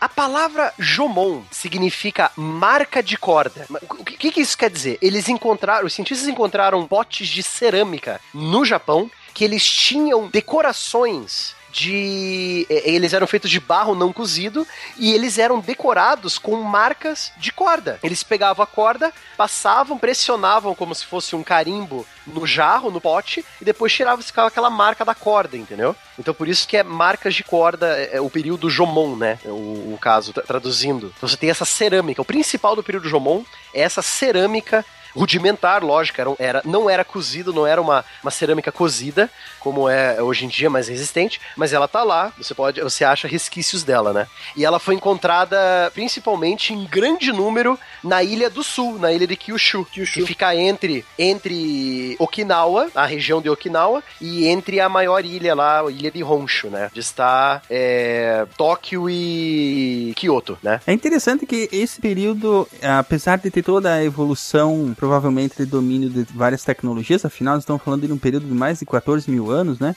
É, apesar de tudo isso, ele, ele não teve uma evolução muito grande socialmente, né? Nós terminamos esse período com praticamente as, as vilas e pequenas cidades ainda meio que isoladas, assim. Nem pequenas cidades, cara. Eram É. vilinhas, vilinhas paleolíticas mesmo, cara. É uma coisa assim. é, eles. é, essa, essa característica de uma vida estável, entre aspas, né? Ela começa a aparecer nessa época, mas é, estável, entre aspas, porque eles ainda tinham uma vida semi-sedentária. Então, eles eram caçadores e coletores, eles eram seminômades. Ah, acabou as frutinhas e tem pouco peixe nesse rio. Vai pro próximo. Ah, tem pouco peixe nesse litoral. Mas eles não conseguiam ter uma mobilidade muito, muito grande porque eles não se misturavam muito. Também. Não- Isso, isso vem das evidências exatamente dessas cerâmicas, né? Porque o padrão de, de adorno, decoração dessas cerâmicas, eles eram muito diferentes de um lugar pro outro, né? Sim, teve, teve alguns lugares que usavam bambu. Eles usam bambu para fazer as marcas Aham. na cerâmica. Hum. Agora, outros lugares que foi os primeiros que acharam, eles têm o formato de cordas, cordas Sim. E, rudimentares. e é uma né? evidência de que não, não houve muita mistura cultural entre eles, porque se tivesse tido, existiriam as misturas dessas técnicas, ou Sim. Ou eles usariam a mesma técnica. Ah, todo mundo vai usar cordas. Sim, sim. A própria geografia vai explicar é, esse Sim, novamente o isolamento, né? sim. Esses grupos, é, vocês têm noção se eles eram pequenos, assim? Quer um exemplo aqui do Brasil mesmo? Isso, São, tribos. é a, a tribo do Sambaqui, a civilização do Sambaqui. Das tribos do Sambaqui aqui do, do Brasil, eles eram seminômades também. É por isso que eles têm essa facilidade de sair também, né? Não tem que ter toda uma estrutura pra Uhum. levantar acampamento aí da galera. Em comparação com o Brasil, é- é- eu acho muito feliz porque é, é- é similar de fato à estrutura tribal brasileira, que, Sim. que foi em especial a cultura a- a amazônica, porque você acaba tendo esses grupos com algum espaço para coleta e, e alguma mobilidade, mas pouca a- a- a- troca entre eles. É, tanto por conta de um terreno não tão propício a isso, quanto aí, isso sobe do Brasil, pela vastidão da, da floresta. Lá no Japão eram as montanhas, as- Sim, os rios rochosos, os vulcões até. Então, aí você tem é, você tem esses, esses caçadores-coletores, eles têm uma certa agricultura, você tem traços de cultivo de inhame e batata doce. Inhame, eu adoro isso, inhame, adoro essa palavra. É uma palavra nasalada, inhame. Não é só a palavra, a- é, uma, é uma, uma raiz, né? É, também é muito Isso. gostosa, aliás. Sim. Então, é, eles, você tem esses traços, só que eles são seminômades. Ah, acabou as frutinhas que eu estou coletando aqui, acabou o peixe que eu estou pescando aqui no rio, acabou a caça que eu estou caçando aqui, ou vai seguir o, o, né? Ah, a caça está indo mais ao longe, leva a tribo inteira. Então, como que eram essas vilas, essas pequenas aldeias? Realmente, era que nem aqui no Brasil. A gente pode fazer essa comparação. Lógico, nós evitamos fazer comparações na história, mas para- ficar mais fácil de entender, podemos ver como se fosse uma tribo brasileira. Então você tem as casas feitas de madeira e palha e, e vegetação. Geralmente elas têm chão de, de.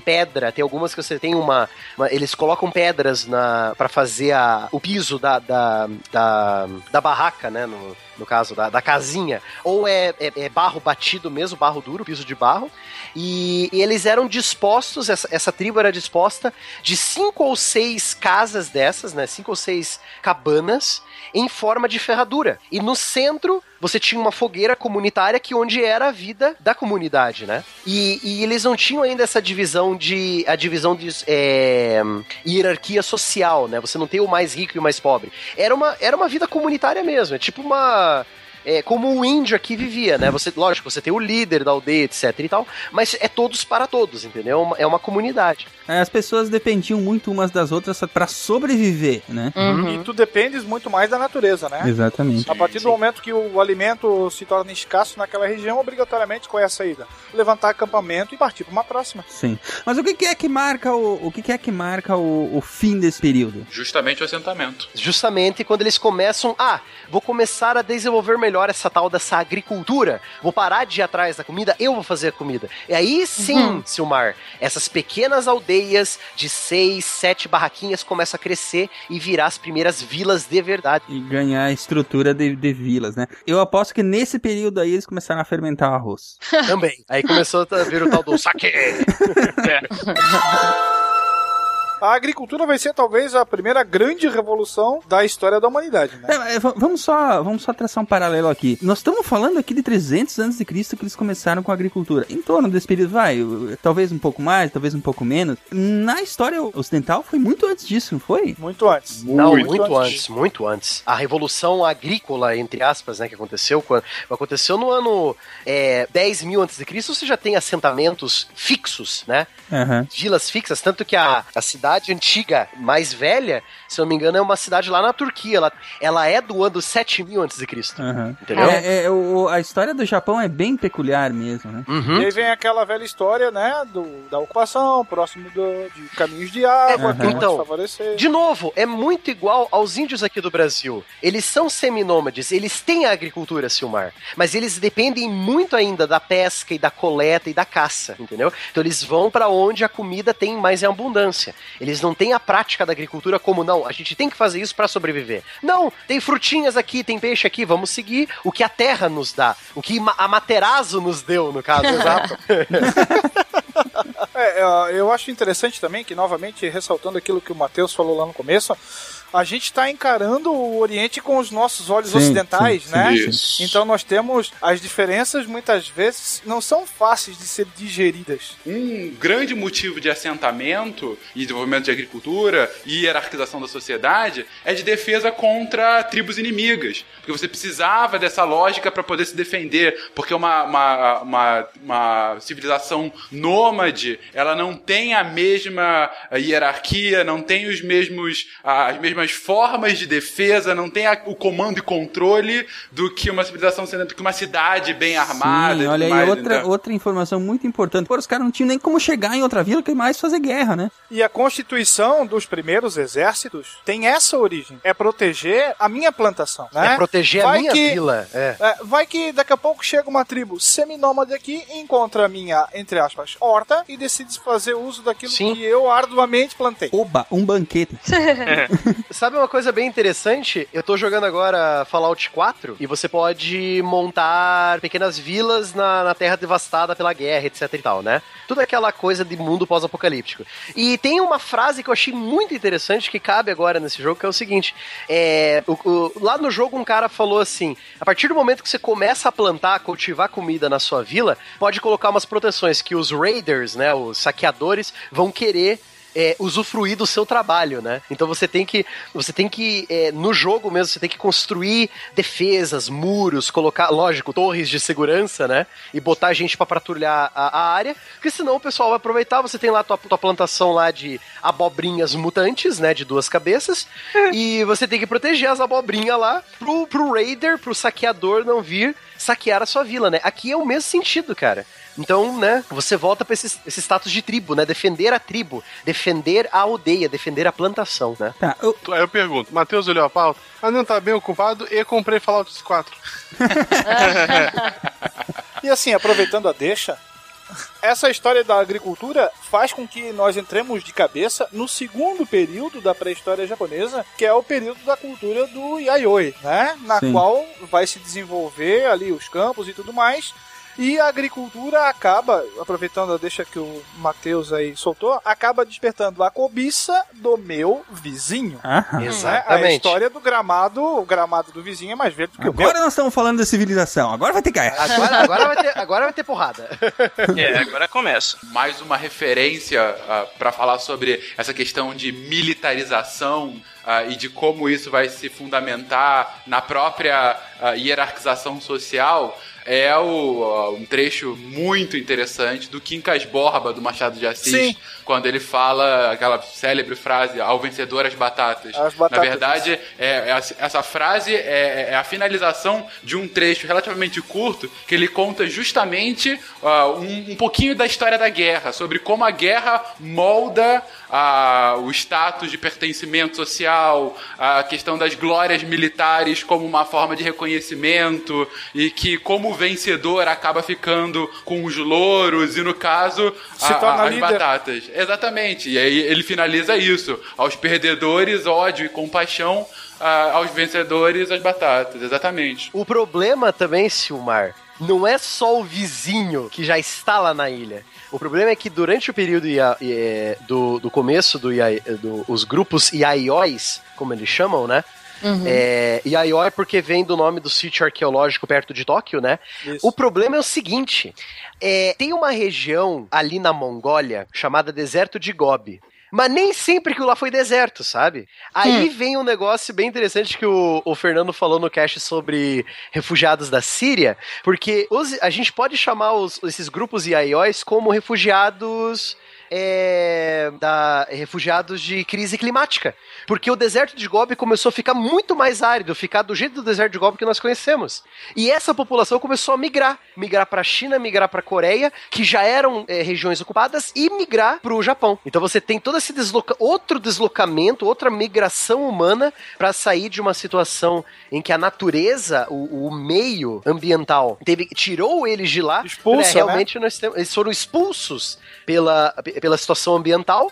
Pela aridez da região do, de Gobi e começaram a se expandir para a China, Coreia e eles vêm para o Japão também, né? Nessa época também que a a- o Japão começa a ser reconhecido como região para outras regiões, em especial a China, né? É o primeiro momento histórico em que a China reconhece, ok, Que ah, é, realmente tem ilhas ali, porque o pessoal tá indo pra Exatamente. lá, né?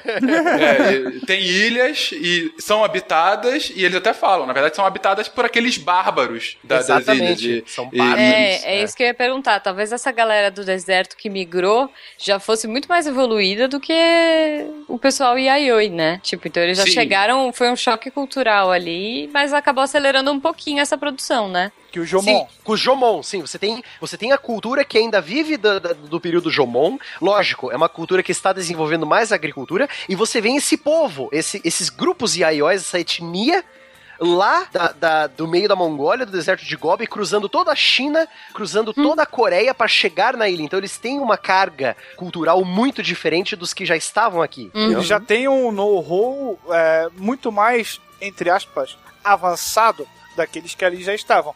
Não significa que necessariamente um deixou de existir para o outro ocupar o espaço. Teve uma convivência mútua. Houve uma mistura, né? Sim, sim. Não sim. necessariamente houve guerras entre os grupos, eles Sim. se misturaram.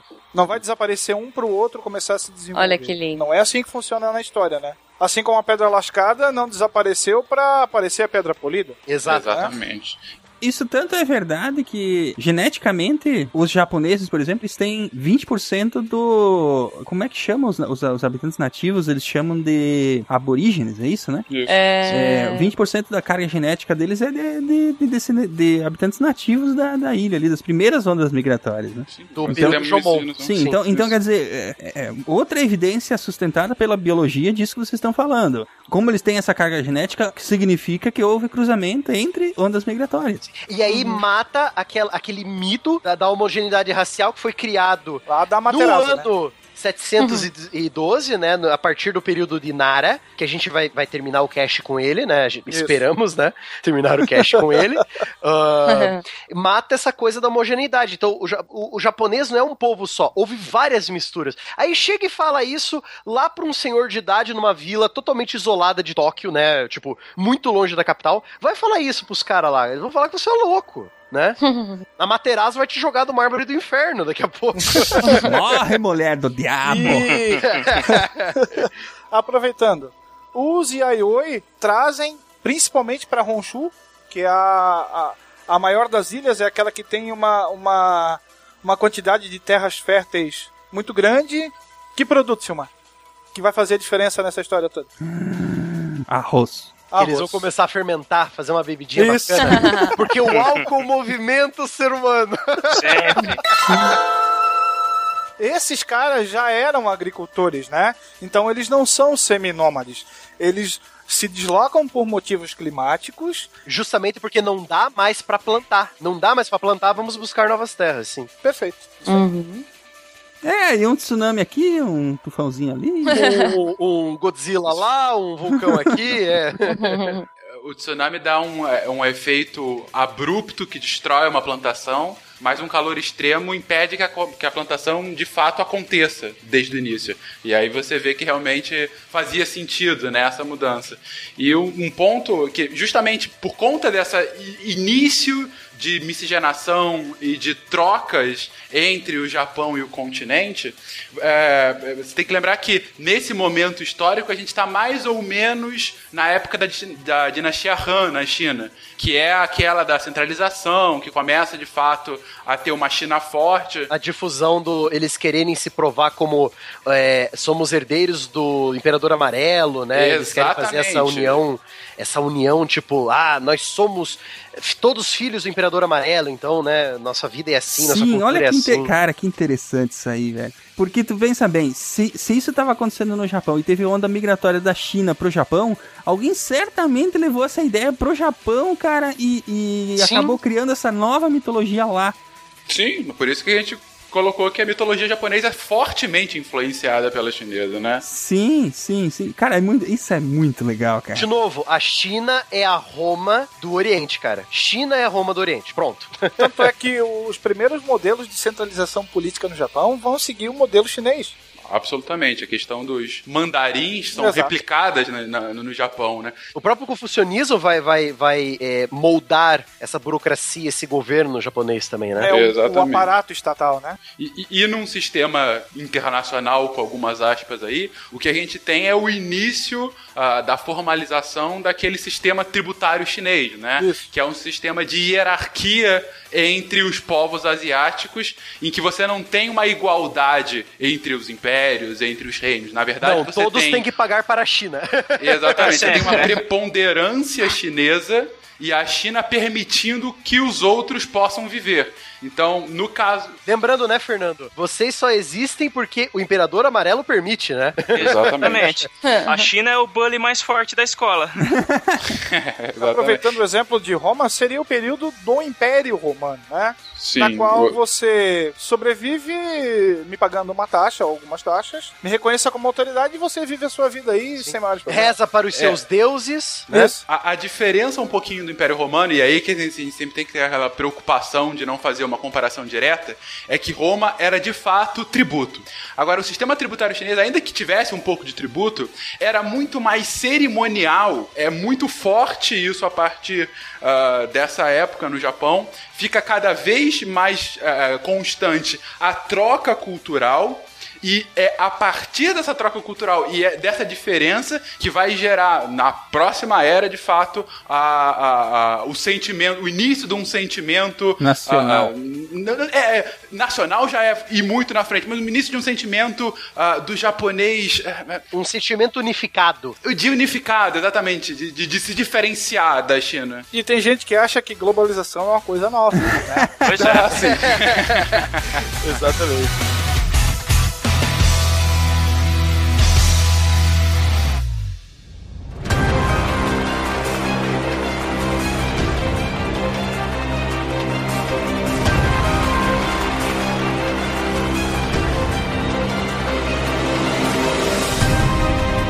Mas o que é que põe fim a esse período? Porque aí, aí a gente já avança esses 600 anos, mais ou menos, né? 300 DC, e a gente já tem realmente fa- é, famílias organizadas, clãs organizados, né? E como é que a gente entra definitivamente no período Kofun? O início do período Kofun é a radicalização da hierarquia desse reino, né? Enfim, você começa a de fato ter um momento de centralização, de aristocracia muito mais clara na sociedade japonesa, vinculada necessariamente com o poderio militar. Aham. Mais uma vez, você tem o exército, você tem as formas de, de violência a partir dessa, dessas organizações, e você tem as elites que conseguem ah, ah, liderar. Mais uma vez, muito influenciado pelo modelo chinês de estatização e de centralização. E com o excedente no alimento, é, nem todo mundo precisa plantar e colher, né? Tu Sim. tem uma diversificação de atividades. Tu vai ter o cara que vai se especializar na metalurgia, tu vai ter o cara que vai se especializar na cerâmica. E como os nós, como nós vimos, quando isso acontece, você surge as primeiras cidades. Exato. Isso. Como nós vimos como aconteceu na Suméria, na, na, na região do Mesopotâmia, na região do Egito. A partir do momento em que nem todos da vila precisam se preocupar em conseguir alimento, você vai diversificar o trabalho. Diversificando o trabalho, você vai criar as primeiras vilas e aldeias. Porque lá Sim. vai estar o ferreiro, lá vai estar o cara que faz as roupas, lá vai estar o, o líder, né, da, da, da vila. No caso da pré-história do Japão, surgem os primeiros clãs e os primeiros reinos, né? Sim. E nesse caso dá pra datar bem certinho quem foi o primeiro rei e que dominou a, a- a- o Japão, né? Que se espalhou aí no caso. né? É, é- é esse que é, que é o mais interessante. Talvez o que consiga é, estabelecer o período Kofun no, no Japão é justamente a possibilidade de estabelecer quem foi o primeiro reino, porque é quando começa a se ter a língua escrita no Japão. Ainda não o japonês, Por influência do chinês. o chinês. Você tem o chinês é, pela primeira vez sendo utilizado em solo japonês. Tendo o chinês, você consegue ah, ter uma cronologia, você consegue é, contar o que de fato aconteceu. Então, ah, o período Kofun, é, co- como a gente colocou antes, é, o- é- é a- é a radicalização do período anterior. De tal mote que agora você começa a ter uma cultura extremamente influenciada pela China, mas ainda assim cada vez mais centralizada, cada vez mais, mais bem eh, estruturada ah, ah, na- nas ilhas japonesas. E quem larga na frente em toda essa sistemática é o reino de Yamato, né? Se eu não me engano, em japonês, Yamato significa grandes reis. Então seria o reino dos grandes reis. Dos grandes né? reis, O exatamente. que primeiro vai tentar uma unificação, não total, mas uma unificação local, né? De clãs e, e- e tornar ah, famílias mais ou menos como associadas, por assim dizer. Dá pra se dizer que aí a gente teria um início do. ou- ou no caso, o início de feudos mesmo? com- Sim, isso que eu ia falar agora. Lembra um pouquinho de longe o início do sistema feudal, onde você tem um suzerano e um vassal. Com uma diferença bem interessante no caso de Diferença não, na verdade é, é até próximo, porque uma das coisas que faz com que você tenha a coesão e aí, a partir daí, uma tentativa de centralização, assim como na época feudal europeia, é a própria religião. Isso, é Mas religião, no caso, exatamente. não o catolicismo, e sim o shintoísmo. Essa religião, essa coisa tão única do Japão, ah, que acabou influenciando, e influencia até hoje, o japonês, ah, mesmo depois da, da apropriação, enfim, da entrada de budismo, confucionismo, taoísmo, ah, ao longo das outros E séculos. só pra destacar a região, esse, esse primeiro reino aí, a corte de Yamato, ele se originou na província de Nara, que é uma província que está ao sul de Kyoto, atual Kyoto no caso. Kyoto não existia nessa época ainda. Mas se você pegar o mapa do Japão, você vai ver ele bem no meio, bem no meio do Japão, no centro do Japão, ali no centro de Honshu, que é a ilha do meio, a principal ilha do Japão. Ao sul de Kyoto você tem a província de Nara. Foi lá que surgiu esse primeiro reino, o reino de Yamato, né? A, a corte E- de e Yamato. sendo que o Jimmy Teno, é assim que fala? Jimo. Jimmy Teno. Jimo Teno. Jimo Teno. Foi o primeiro que ascendeu ao trono. Uhum. E na história do Japão, provavelmente até o período atual, se eu tô muito enganado, todos os, os reis foram considerados descendentes dele, é isso? Na verdade, o primeiro imperador, né? Aham. Ele seria descendente direto da rainha Himiko, que seria a filha do sol. Mas isso é mitologicamente, né? Esse, eu tô falando desses, desses que tem registro, Humano, né? né? É, desses Humano, que tem aham. registro. A família, ela meio que permaneceu assim, a- a- na linhagem do trono, sempre. Nunca teve ninguém que foi lá e matou e tomou posse, essas coisas? Não, a gente não tem na história japonesa eh, movimentos que tentam usurpar o trono do imperador. Olha só, é outra, outra característica muito única, né? Porque em tudo que é lugar, o rei tem período de validade, né? Alguém. Samba, samba constantemente. É. É bem curioso isso, o respeito que, o- que eles tinham pelo imperador como figura divina, né? Ou seja, é o primeiro cast que eu participo que a gente não vai usar a Guerra dos Tronos como referência, né? Guerra dos Tronos lá seria terrivelmente chato. Pois é. E o rei ficou 100 anos no poder. Sim. E morreu e então seu filho assumiu. Pois é, esse filho vai morrer só em 45, cara, né? Olha o tempo que ele fica no poder. A- a- Essa dinastia vai se, se perfazendo aí ao longo da história. Ia ser com certeza extremamente chato. Acho que a principal coisa que aconteceu no período no período Kung Fu, que foi do ano 300 até o ano 538 da nossa era, da era comum, foi a introdução do budismo, né? O shintoísmo ele foi criado no Japão. Sim. Ele é a, a religião ah, ancestral deles. É a religião da Materazo.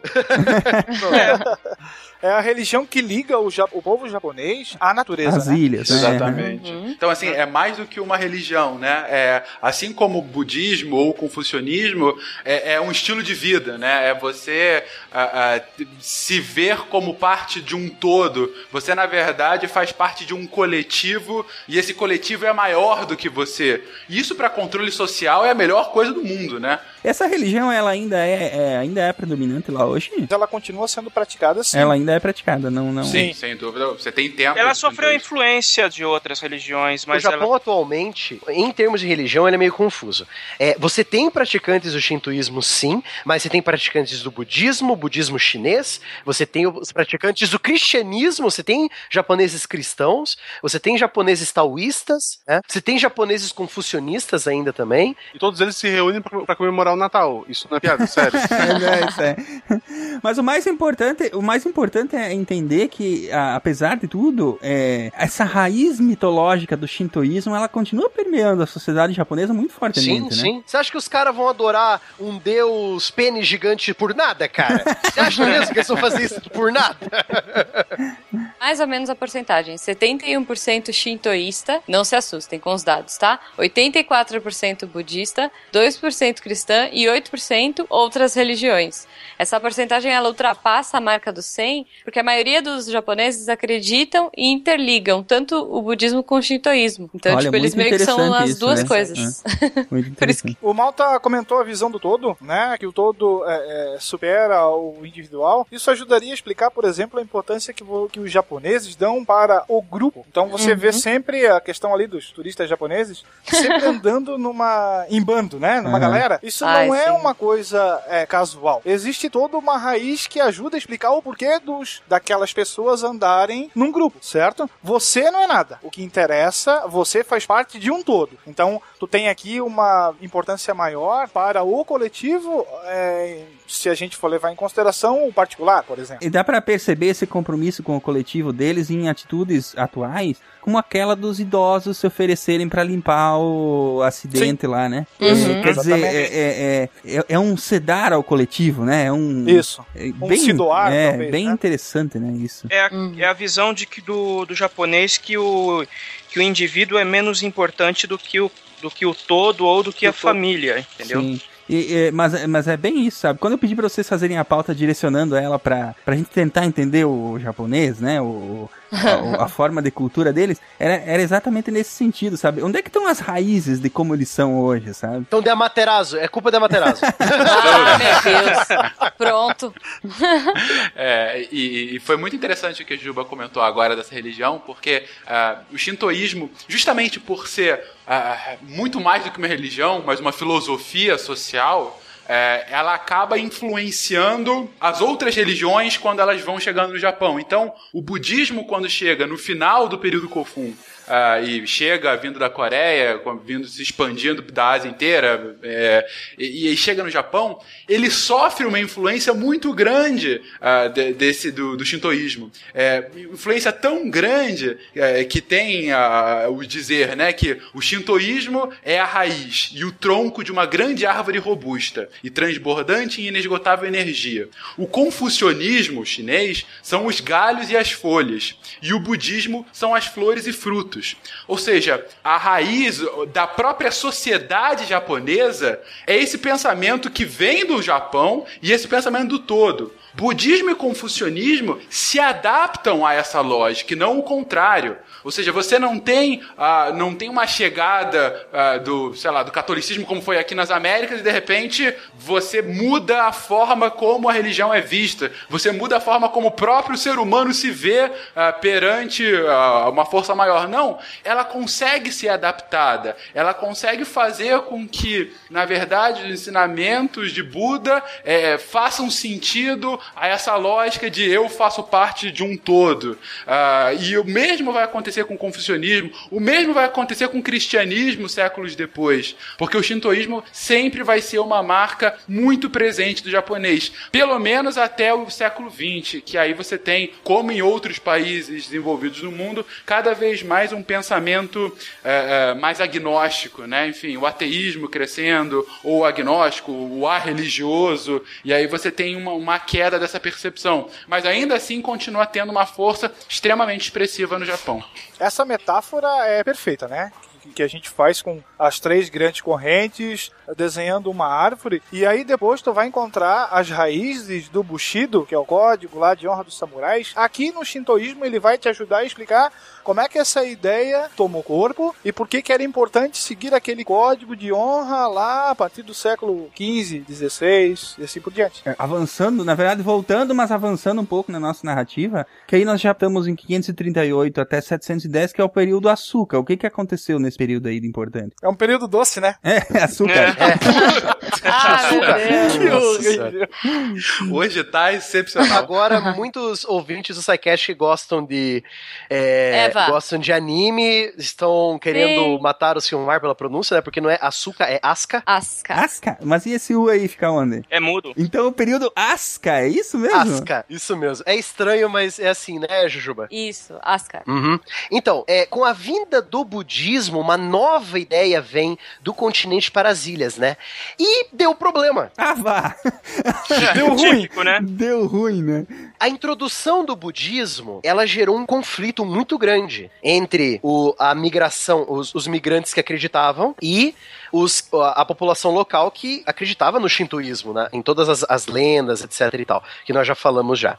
É, e esse, esse conflito gerou realmente um conflito armado. Então você teve encrencas armadas, é, e, e porque o budismo ele atrapalhava a tal da hierarquia religiosa do Japão, né? Que lembra, né? Eles são descendentes de Amaterasu, tem essa hierarquia. Aí esse conflito que, que, que começou no período Kofun, ele terminou com a vitória da família Soga. Os Soga eram simpatizantes do budismo, né? Isso, Isso. que eles eram simpatizantes do budismo. Então, os líderes militares que apoiavam o budismo, que eram aliados desse Soga, esse líder Soga, da família Soga, ele em 587 depois de Cristo, ele venceu essa luta, essa- esse combate religioso e decretou o, o budismo como religião oficial por parte dos- do, do, príncipe é, Shotoku Taishi e da imperatriz Shotoku Taishi. Ta- Taishi. Taishi. Sotoku Taishi e da imperatriz Suiko, em 593. Então, o budismo virou religião oficial do que seria o Japão nessa época. Só que apesar dessa decretação de religião oficial, na prática, o budismo acabou ficando restrito à aristocracia, né? E conviveram tranquilamente budismo e e shintoísmo por muito tempo, até hoje, né? Então, Uhum, desde essa época, sim. desde esse fim desse conflito, de 593, 587 depois de Cristo, até hoje, budismo e shintoísmo convivem tranquilamente no Japão, sem conflito nenhum, né? Que vem a alegoria que o, o, o Fernando falou. Esse príncipe, o príncipe Taishi, ele, Taishi, ele também estabeleceu um governo central, Silmar. Então ele começou, não, vamos organizar essa ilha aqui, tá uma bagunça, vamos centralizar o poder na nossa mão, né? Ele começou essa coisa desse governo central e tal, e a, a corte dele financiou várias construções de templos e palácios por todas as ilhas, e olhe só, com arquitetura coreana e chinesa, Silmar. Que beleza. Então quer dizer que aquelas casas bonitas não são ideia japonesa. Então, porque o príncipe adorava profundamente a cultura das duas nações. Ele admirava a cultura coreana e chinesa da época. Pelo menos não é neoclássico. É, pelo menos é o clássico.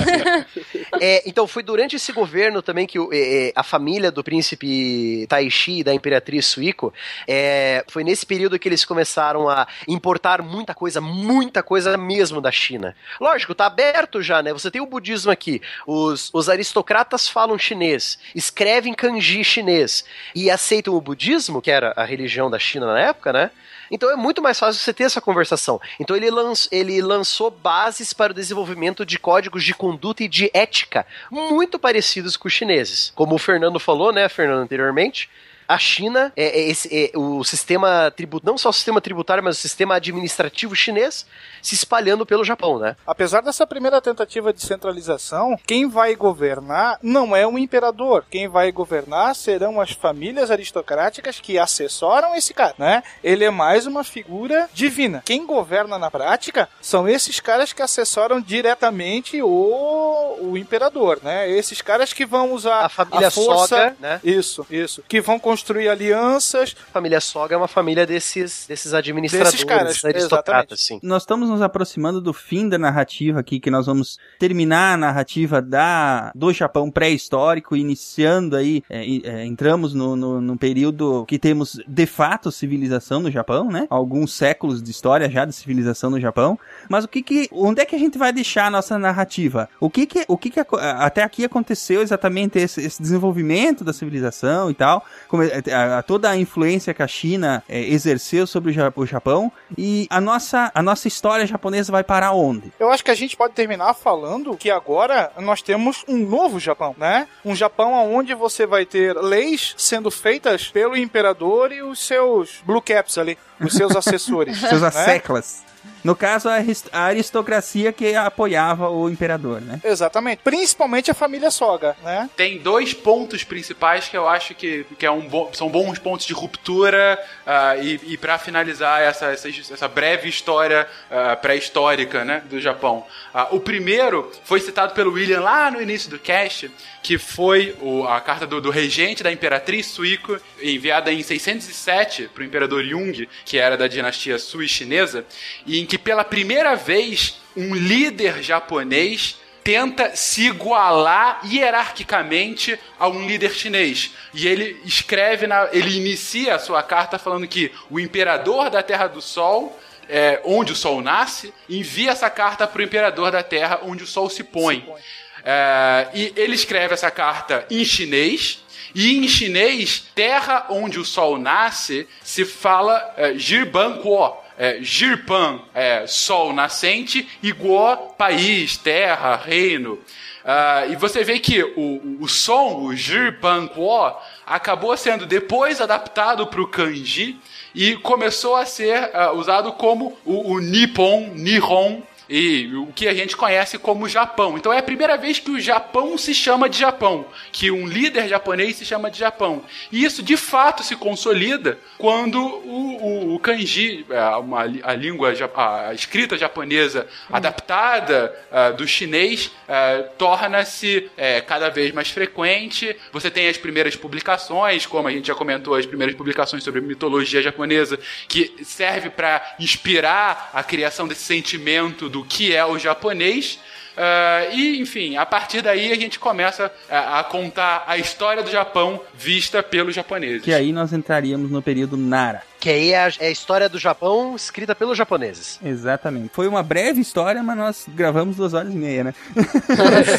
Mas, pô, Silmar, a gente comprimiu do ano 40 mil antes de Cristo até o ano 600, 700 E, depois e de isso Cristo, que cara. vocês falaram que tinha pouca coisa, que tinha pouco registro, né? É. Né? Imagina se tivesse. A gente tinha parado antes até do período Asca, É. cara. É, muito 40 bem. mil até, até esse ano, sem contar a mitologia É. É. e, e todas as referências fálicas ao longo do cast. Ô, Marcelo, quer aproveitar? Deixa. Quer que eu cante Nara aí?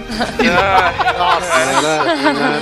Meu Deus do céu, cara.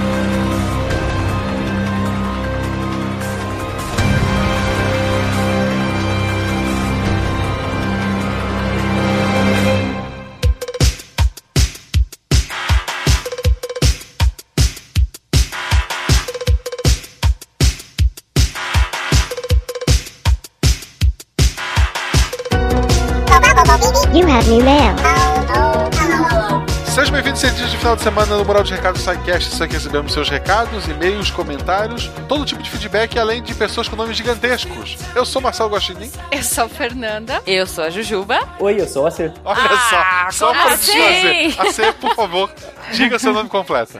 Antônio Carlos, da Graça Mota Durão de Souza. Gente do céu. Sempre que a gente lê o nome dos patronos e aparece Durão e a gente dá aquela risadinha, é culpa deste cara. É, tecnicamente do meu Tá pai. vendo? Ok. É, é. É, na verdade, literalmente do teu pai também. Querido, quem é você? O que você faz da vida? Então, eu sou o Antônio Carlos, eu sou desenvolvedor de software e historiador de trivias de TI nas horas vagas. E ouvinte do SciCast. Ah, com certeza, sempre. Pa patrono do SciCast. Olha Também. só. Tem essa. ah, tem isso também. né? Fazer o quê, né? Tu conheceu o SciCast como? Então, é, eu acompanho o Meio Beat desde quase sempre e eu comecei a ver o SciCast quando vocês começaram a publicar por lá e tenho acompanhado desde então. Olha bem só. desde o comecinho. Isso, bem desde o comecinho. Qual, qual assim, teus episódios favoritos são quais? Os episódios favoritos são basicamente, por eles serem os mais úteis pra mim, é, são Uhum. de método científico. Mais úteis no sentido de que é a forma que eu tenho pra facilitar a minha conversa com outras pessoas. Sabe qual é? Eu mando o episódio pras pessoas e falo assim: gente, ouve isso aqui, por favor. Para de falar bobagem, olha isso aqui. Pô, muito bom. Assim, é a forma que eu tenho de divulgar o SciCast. Ah, que Sim, legal. perfeito, Ah, muito perfeito. bom, muito Serviço bom. completo. É melhor que a minha, cara. Eu normalmente, quando eu vou divulgar, eu, eu me empolgo e acabo falando besteira. Tipo, não, se você gosta de, de história, ou se você gosta de, de, sei lá, doença. Aí As pessoas, eu não gosto de doença. E aí o assunto morre. Isso deve funcionar com pessoas mais velhas, que a galera gosta de conversar sobre doenças. Sei lá, minha avó vivia conversando sobre isso. Pois é, Sim, cara. semana, semana- semana passada a gente leu um e-mail de um cara que ele conheceu o Saquest porque o filho dele recomendou. Então já foi o filho, pode ser o avô também. Olha Tá só. vendo? de- É, olha ali, ó. Não, mas é porque eu adoro o episódio de ebola, por exemplo. E eu gosto de indicar esse episódio pras pessoas. Mas é que aí é meio estranho, né? Tipo, ah, você gosta de doença? Não, claro que Mas você não. É uma de pergunta ebola? muito idiota, né? É. Tipo- mas eu tô aprendendo, gente. Eu tô me policiando agora. A minha falecida avó era esquecida, eu podia recomendar o mesmo episódio várias vezes, eu acho. É, então, na dúvida você recomenda de cerveja. O de cerveja, olha só. Cerveja. Cerveja é uma boa. É bom. Aliás, a gente vai fazer, né? O Werther vai começar a fazer um dia. O... Como é que era, é, Guaxa? Trigos líquidos? É. eu prefiro Saibia. Mas ele, além de fazer o podcast, ele ainda vai fazer, né, a cerveja propriamente Isso, dita, né? Sim, isso. A sim. gente tá né, nessa... Edição limitada. É. É isso Imagina. mesmo. Especialmente pro SciCast. Olha só. ok. o Silmar aqui já regalou os olhinhos. Sugiro aumentar os E- incentivos. E antes que o Silmar regale os olhinhos, porque ele vai ter que editar tudo isso pra colocar no episódio dessa semana, vamos a alguns avisos básicos. Primeiro, queria mandar um abraço pro ouvinte, que agora eu esqueci o nome, mas que, eu- que eu encontrei no. no- teve um, um torneio de cartas Pokémon na Ponto Geek aqui em Blumenau. E o meu último adversário, ao final da partida, perguntou: Cara, eu conheço a tua voz de algum lugar. Tu por um acaso é do SciCast? Eu falei, sou. Aí ele, pô, eu Nossa. escuto. e tá- Pô, cara, foi muito legal. Pô, que Irado. demais. Ele, ele- derrotei ele de forma humilhante. Não, mentira, gente. Foi, foi- Vou dizer que foi disputado. Entendi, né? Você Mas pegou leve mais- porque o cara era ouvinte. Não, mas eu só soube que ele era ouvinte depois. Ah, Então eu queria mandar um abraço pra ele, eu esqueci o nome dele, mas era um cara tão grande quanto eu, tão barbudo quanto eu, e com uma camiseta tão nerd quanto a minha. Olha só. E tão legal quanto gêmeos? você. Tão legal quanto. É, podia ser mais um dos vários irmãos gêmeos perdidos, né? é.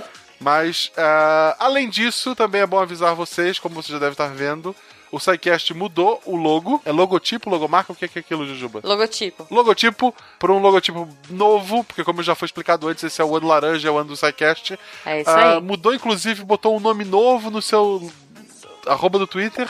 Ah, tá como Devi... Deviante. Deviante. Deviante, um dia eu aprendo. Tá como Deviante. Eu tive outras, eu tinha sugestões piores até. Mas ficou legal. no final. Não, as minhas eram tipo Psy-Pop, Amigos do É, Guaxinim. não amigos rolou. do Guaxinim. Nem um pouco tendencioso. O, o- no meu caso, eu sugeri acetilcolinesterase. Nossa senhora. É. Você, já Nomes assim. Ok. É. Ok. Então, assim, esse site novo vai ter muito mais coisas além de ciência. Eu não sei o quanto eu posso falar ne- nesse episódio aqui.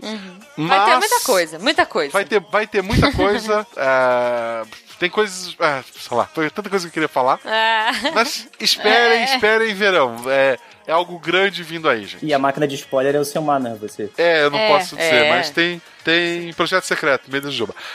Vamos então. Ah, não é só teu e da Jujuba. Tem outros ainda Tem, secretos. tem outros mais secretos ainda, que nem você sabe, Guaxa. Projeto secreto que eu sei é o meio da Juba. É. Ah, mas eu também sei de um, tá? Ok. Que é só, é só rosa. Ok. Uh, É só das meninas. hashtag Ok, Girl. Power. Eu tenho, eu tenho um projeto secreto sozinho, tá? E aí? E aí? Eu tive ideia Tá, dele agora. tudo bem. Tão- Tão secreto que você nem sabia que ele existia até hoje. Eu nem sabia, pulei agora. Até agora. Vai, AC, vamos lá. Você também tem um projeto secreto, fala a verdade. Ah, assim, tecnicamente eu até tenho mesmo. Se eu Ah, considerar. tá vendo? Ó, É. Olha só, depois a gente troca as figurinhas do segredo de cada um. Eu conto pra vocês depois. Pessoal, então, antes que a gente se perca novamente, Opa. ah, vamos aos e-mails. Por favor, querido Antônio Carlos da Graça Mota Durão de Souza, leia pra gente. Da Silva Sauro. Isso. Pois é, cara, eu, tenho uma certa tristeza que eu não tenho um nome real no meu sobrenome. É, é- é- Meu Como assim? Deus. pois é. É tudo imaginário, tipo, meu gosto nem. Isso, não, não, não real nesse sentido. Real do tipo da família real, sabe? Real de Dom Pedro realeza. tinha 2 milhões de Ah, sobrenomes. Isabel. Eu consegui errar todos. Bragança Paulista. Mendonça de Orle, Albuquerque. Orleans e Por Bragança. que o nome tão grande? Diz a lenda, ou, ou melhor, conta meu pai, Reza a lenda. isso, que ele teve um problema no Banco Safra com um homônimo, que o nome do meu pai é Carlos Luiz Durão de Souza. Aí ele, naquele momento, é, que ele estava tentando resolver o problema dele, ele pensou que ele não permitiria que o filho dele passasse por isso. E bom, Entendi. Ele, ele, tipo, pegou um punhado de terra, foi pra uma montanha e falou: Meu filho nunca passará por isso. Tipo, exatamente, eu, eu pensei em como construir essa cena. tipo o vento levou. Total, total.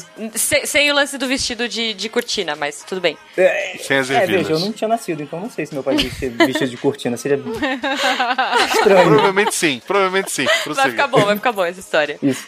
Ah, Gilberto Medeiros, profissão editor de vídeo e músico, idade 47 anos, cidade de Belo Horizonte. Olá, lembro que eu vi em um dos episódios passados que vocês iam começar a receber cartas. Ainda tem jeito? Não consegui achar o endereço e queria mandar uma pra vocês. Sou fã do episódio, parabéns a todos. Teste do ouvinte. Querido, vamos ver se você merece o nosso ouvinte. Qual é a caixa postal? Valendo! Pi, pi, pi, pi, pi, pi, pi. Poxa. Caixa postal do SciCast, qual é? Passa ou repassa? Tu mora aí, Fernanda. Fala. Ah, sim, desculpa. Eu Vai ser que falar. você que vai falar, poxa. Caixa postal do SciCast 466. Não confundam. 466. CEP. oi- 89801-974. Chapecó, Santa Catarina, fim do mundo. Chapecó com CH, tá, gente? Até o Isso, CS. Chapecó com CH. Gilberto, ainda tem jeito, ainda tem tempo e ainda estamos esperando as nossas cartas em formato de foguete, em formato de ameba, em formato do que vocês Em quiserem, formato gente. de Guaxinim. cianobactérias, de guaxinim, de Isso. florzinha, Qualquer decoração. coisa. Se você não tem muita coordenação, De, faz de uma mais miçangas, fácil. de miçangas. De miçanga. Com de, miçangas. de... Como é que chama aquele negócio? É, é apanhador de sonhos. Pedra, sonho. Ah, Kombi. Pô, a galera de humanas também merece, né? com jujubas. de Isso, apanhador o de Jujuba. sonhos deve ser difícil seguir ah, o texto, né? Porque aqueles, aquela teia. É, Eu acho é. legal o pessoal que tem coloca apanhador de sonho no retrovisor do carro. O cara vai dormir enquanto dirige e ter bons sonhos. É, eu acho ah, muito, muito Marcelo, só porque eu ia colocar um no meu carro. Cara, não, isso não, não faz sentido lógico. Não, Sabe, tu, não faz muito. chega no céu, mas tem bons sonhos. Assim, morri, matei um monte de gente, atropelei aquelas criancinhas, mas estava com sonhos felizes. Veja o lado Coca-Cola da vida, você morreu tranquilo. É. Ao invés de morrer Não gritando. gritando como os passageiros. Isso. que horror. que maldade. E antes que a gente se perca mais na maldade e o Silmar corte tudo isso na edição, por favor, Fernanda, o último e-mail desta noite. Tá, Ficou o mais comprido pra mim, né? Mas Então- tudo bem. O e-mail vem do Luiz Não, pera Fernando. lá. Ficou droga nenhuma. Você escolheu seu e-mail. Não vem, É verdade, não vem é chorando, não. Ah, não, eu Tá. quero ler esse. Esse tá grande. Não, eu quero ler esse. Então, vamos lá. Tá bom. Daí passa assim o tempo, cinco horas depois a Fernanda continua lendo o e-mail. Tá. O e-mail é de Luiz Fernando. Ele é de Ribeirão Preto. Ele é administrador e tem 22 anos. E ele diz o seguinte: Olá, sou ouvinte do SciCast há dois meses aproximadamente. Tenho tempo suficiente para me tornar um grande admirador do projeto. Todos os dias escuto pelo menos parte de um episódio. Como eu passo muito tempo dirigindo, sincronizo o celular com o rádio do carro e vou escutando os episódios. Muitas vezes concordando com as ideias, até faço sinal com a cabeça, algumas discordando, mas sempre encantando com a forma divertida e interessante de transmitir a ciência. Sou apaixonado por ciência e também pela educação. Além de querer parabenizá-los por todo- todos os esforços e o trabalho, o outro motivo do meu contato é o interesse em fazer parte da equipe do SciCast. Opa, mais um interessado. Ó. Ele diz que não sabe como participar ou como poderia ajudar, mas que gostaria muito de ajudar e que essa brilhante forma de transmitir a ciência nunca saia de todos vocês. Um grande abraço, Nando Bolela. Então, querido Nando, primeiro o que você se refere foi um- um- uma grande chamada que a gente fez há um tempo atrás para selecionar novos integrantes para o SciCast. Essa realmente já acabou. Foi onde Ah. entrou o William, onde entrou Dani, onde entrou muita gente que tá não só no episódio de hoje, como em outros episódios, como vai estar na Campus Party Uhum. semana que vem. Ah, o que tá tendo agora é, como a gente comentou, o SciCast está passando por uma mudança, um site novo está vindo aí. A gente está procurando pessoa que gosta de escrever sobre ciência, sobre entretenimento. Então dá uma olhada lá no Facebook, tem uma postagem. Uhum. Ah, a gente vai tentar botar no, no post aqui. Ou espera o site sair e manda por e-mail mesmo contato, arroba SciCast, ah, um texto pra gente dar uma avaliada, alguma coisa que tem interesse. Uhum. Mas. ah, é, sei lá. Boa sorte. E não, não demora muito, né? Porque É. É. As vagas são limitadas. Então, muito obrigado, querido. E lembrar os ouvintes que semana que vem a gente vai estar na Campus Party. Sim! Fazendo a maior festa. Maior Vamos ter festa. quatro palestras, duas na sexta-feira a partir das 9 horas, duas na, no sábado, uma 15 para meio-dia com a Fernanda, o Werther, outra três e meia da tarde com o Diogo. Careca e o Diogo.